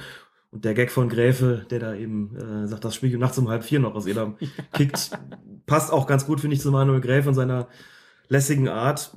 Ist doch schön, sowas zu hören und ist ja grundsätzlich eigentlich sehr positiv äh, gestimmt gewesen über die Schiedsrichter. Ne? Beim Gagelmann, da hat er gesagt, als er das gehört hat aus Augsburg, Ja. konnte er sich das direkt vorstellen. Fand ich übrigens interessant, denn wenn man Peter Gagelmann sonst so mitbekommt, der war vor, vor kurzem beispielsweise mal bei Arndt Zeigler, hat so eine freundliche Stimme und äh, nach allem, was ich von Schiedsrichterkollegen weiß, die mit ihm zu tun hat, mit Peter Gagelmann, wäre das jetzt einer, wo ich sagen würde, das verstehe ich eigentlich nicht. Ne? Wer, das ist so ein freundlicher Mensch und so ein langmütiger Mensch eigentlich, auch wer den aus der Fassung bringt, bis der wirklich zu, zu deutlichen Worten greift, der muss wirklich dann aber die Geduld arg strapaziert haben, hat Fabian Boll dann offensichtlich einen anderen Eindruck. Aber er ist ja auch Spieler und kein Schiedsrichter. Vom Gagelmann wird er zu Mr. Hyde. oh. Das gibt Strafkästen. Schauen wir mal. Ja, dann noch kurzer Hinweis. Im neuen Elf Freunde gibt's einen Regeltest mit fünf Fragen. Einsendeschluss ist der 20. Januar. Und ich würde sagen, wer bei Colinas Erben so ein bisschen zugehört hat, der sollte den beantworten können. Das finde ich auch. Ich habe auch schon von Leuten gehört, dass es möglich ist, mit dem Hören des Podcasts diese Fragen zu beantworten. Ich kann aber auch spoilern. Wer sich unsere Twitter-Timeline ein bisschen oder unsere Tweets ein bisschen anguckt, da ein bisschen scrollt, für den könnte sich das in Bezug auf dieses Quiz möglicherweise lohnen. Aber Wer also gerne daran teilnehmen möchte, Aber erstmal selbst versuchen. würde ich auch sagen.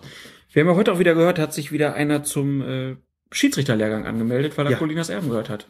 Genau, hatte vorher auch noch gefragt, ob es zu spät ist, äh, in seinem Alter, Ende 20, noch Schiedsrichter zu werden. Da kann man dazu nur sagen, es ist nie zu spät und selten zu früh. Das gilt insbesondere für die Schiedsrichterei. Klar hat er nicht mehr die dolle Perspektive, aber sein Fußballkreis wird ihm dankbar dafür sein, dass er sich da jetzt angemeldet hat. Und wenn wir ein bisschen zu der Motivation beitragen konnten, dann freut uns das. Und ja, wir motivieren auch Und scheinbar. wünschen ihm natürlich auch viel Glück und viel Erfolg beim Jederzeit Lehrgang. gut Pfiff. Und allzeit gut Pfiff. Allzeit gut Pfiff. Ja, und gute Unterstützung bieten wir scheinbar auch beim Korrigieren von Klausuren. Serdal meldete sich in der Kommentarspalte als Konter zur jüngsten Widmung. Ich bin Dozent und höre verschiedene Podcasts und besonders gerne Colinas Erben beim Korrigieren von Klausuren. Glück auf. Hat er geschrieben. Also, Alex, du darfst widmen. widmen wir diese Folge allen Leuten, die den Podcast beim Korrigieren von Klausuren hören. Und gib ruhig mal ein paar Punkte mehr. Die Schüler machen das ja nicht absichtlich falsch, wie die Schiedsrichter. Genau. Die ärgern sich selbst am meisten. ja, äh, ganz zum Abschluss können wir noch mal kurz auf unser Intro eingehen. Textilvergehen hat sich an den Tisch gesetzt und hat uns mal eine kleine Botschaft geschickt. Uns auch. Ich bin das Textilvergehen und ich liebe Steffi. Nee, nee, mach. Ich bin Heinz Lottomann vom Textilvergehen. Und mit Und ich Colinas Erben mache ich eine Boutique auf. In Wuppertal. Und ich, und ich kaufe hier ein. Ich bin der Gero von Colinas Vergehen.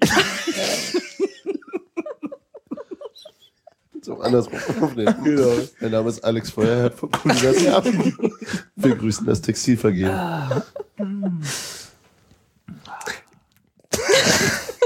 Ich bin Gero Langisch und ich habe ein Textilerbe angetreten. Ich bin der Meinung, wir sollten die Versuche alle mitschicken und die haben eine komplette Sendung.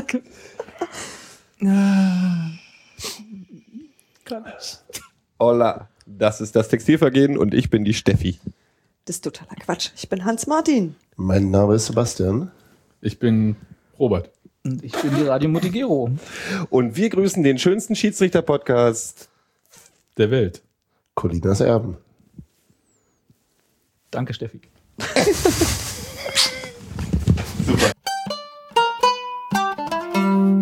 Ich habe mich köstlich amüsiert und wir schicken ganz liebe Grüße nach Berlin. Macht weiter so, wir hören immer gerne zu. Wir kommen euch besuchen. Und irgendwann gibt's dann mal Colinas Erben in Berlin. Das wird schön.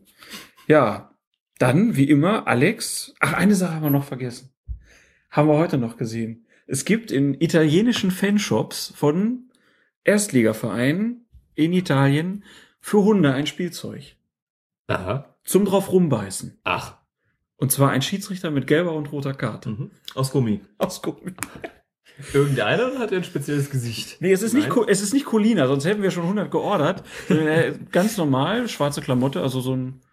Oder ist es jemand, den du kennst? Du guckst so. Ich ähm, glaube nicht, dass das jemand ist, den ich kenne. Nein, ich glaube, das ist so der Prototyp des Schiedsrichters.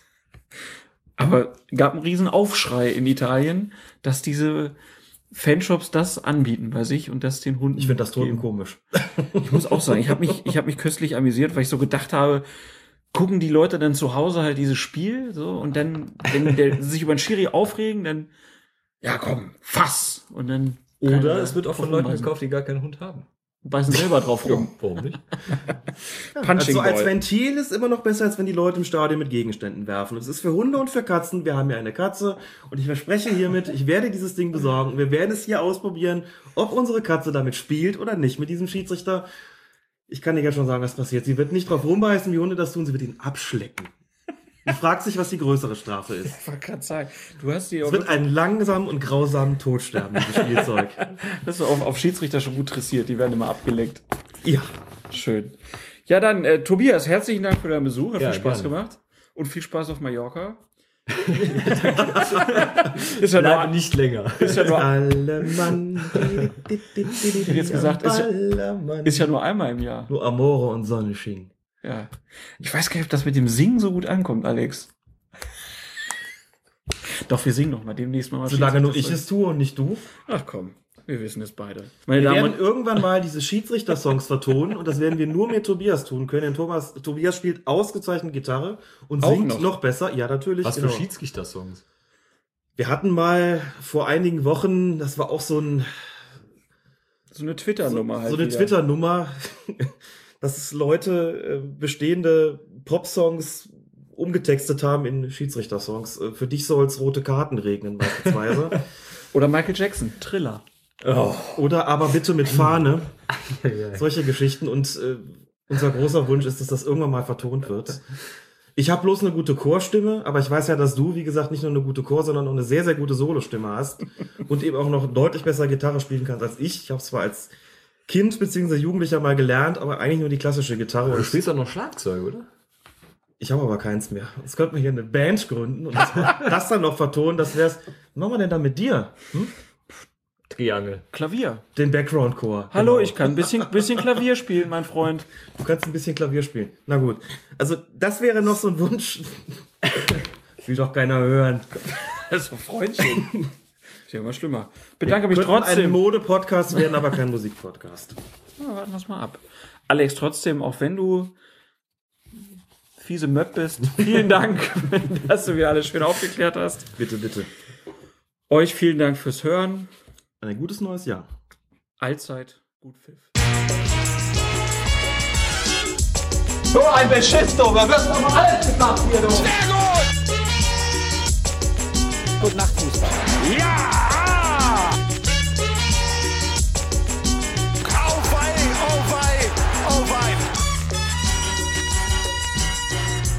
Colinas Erben. Der Schiedsrichter-Podcast.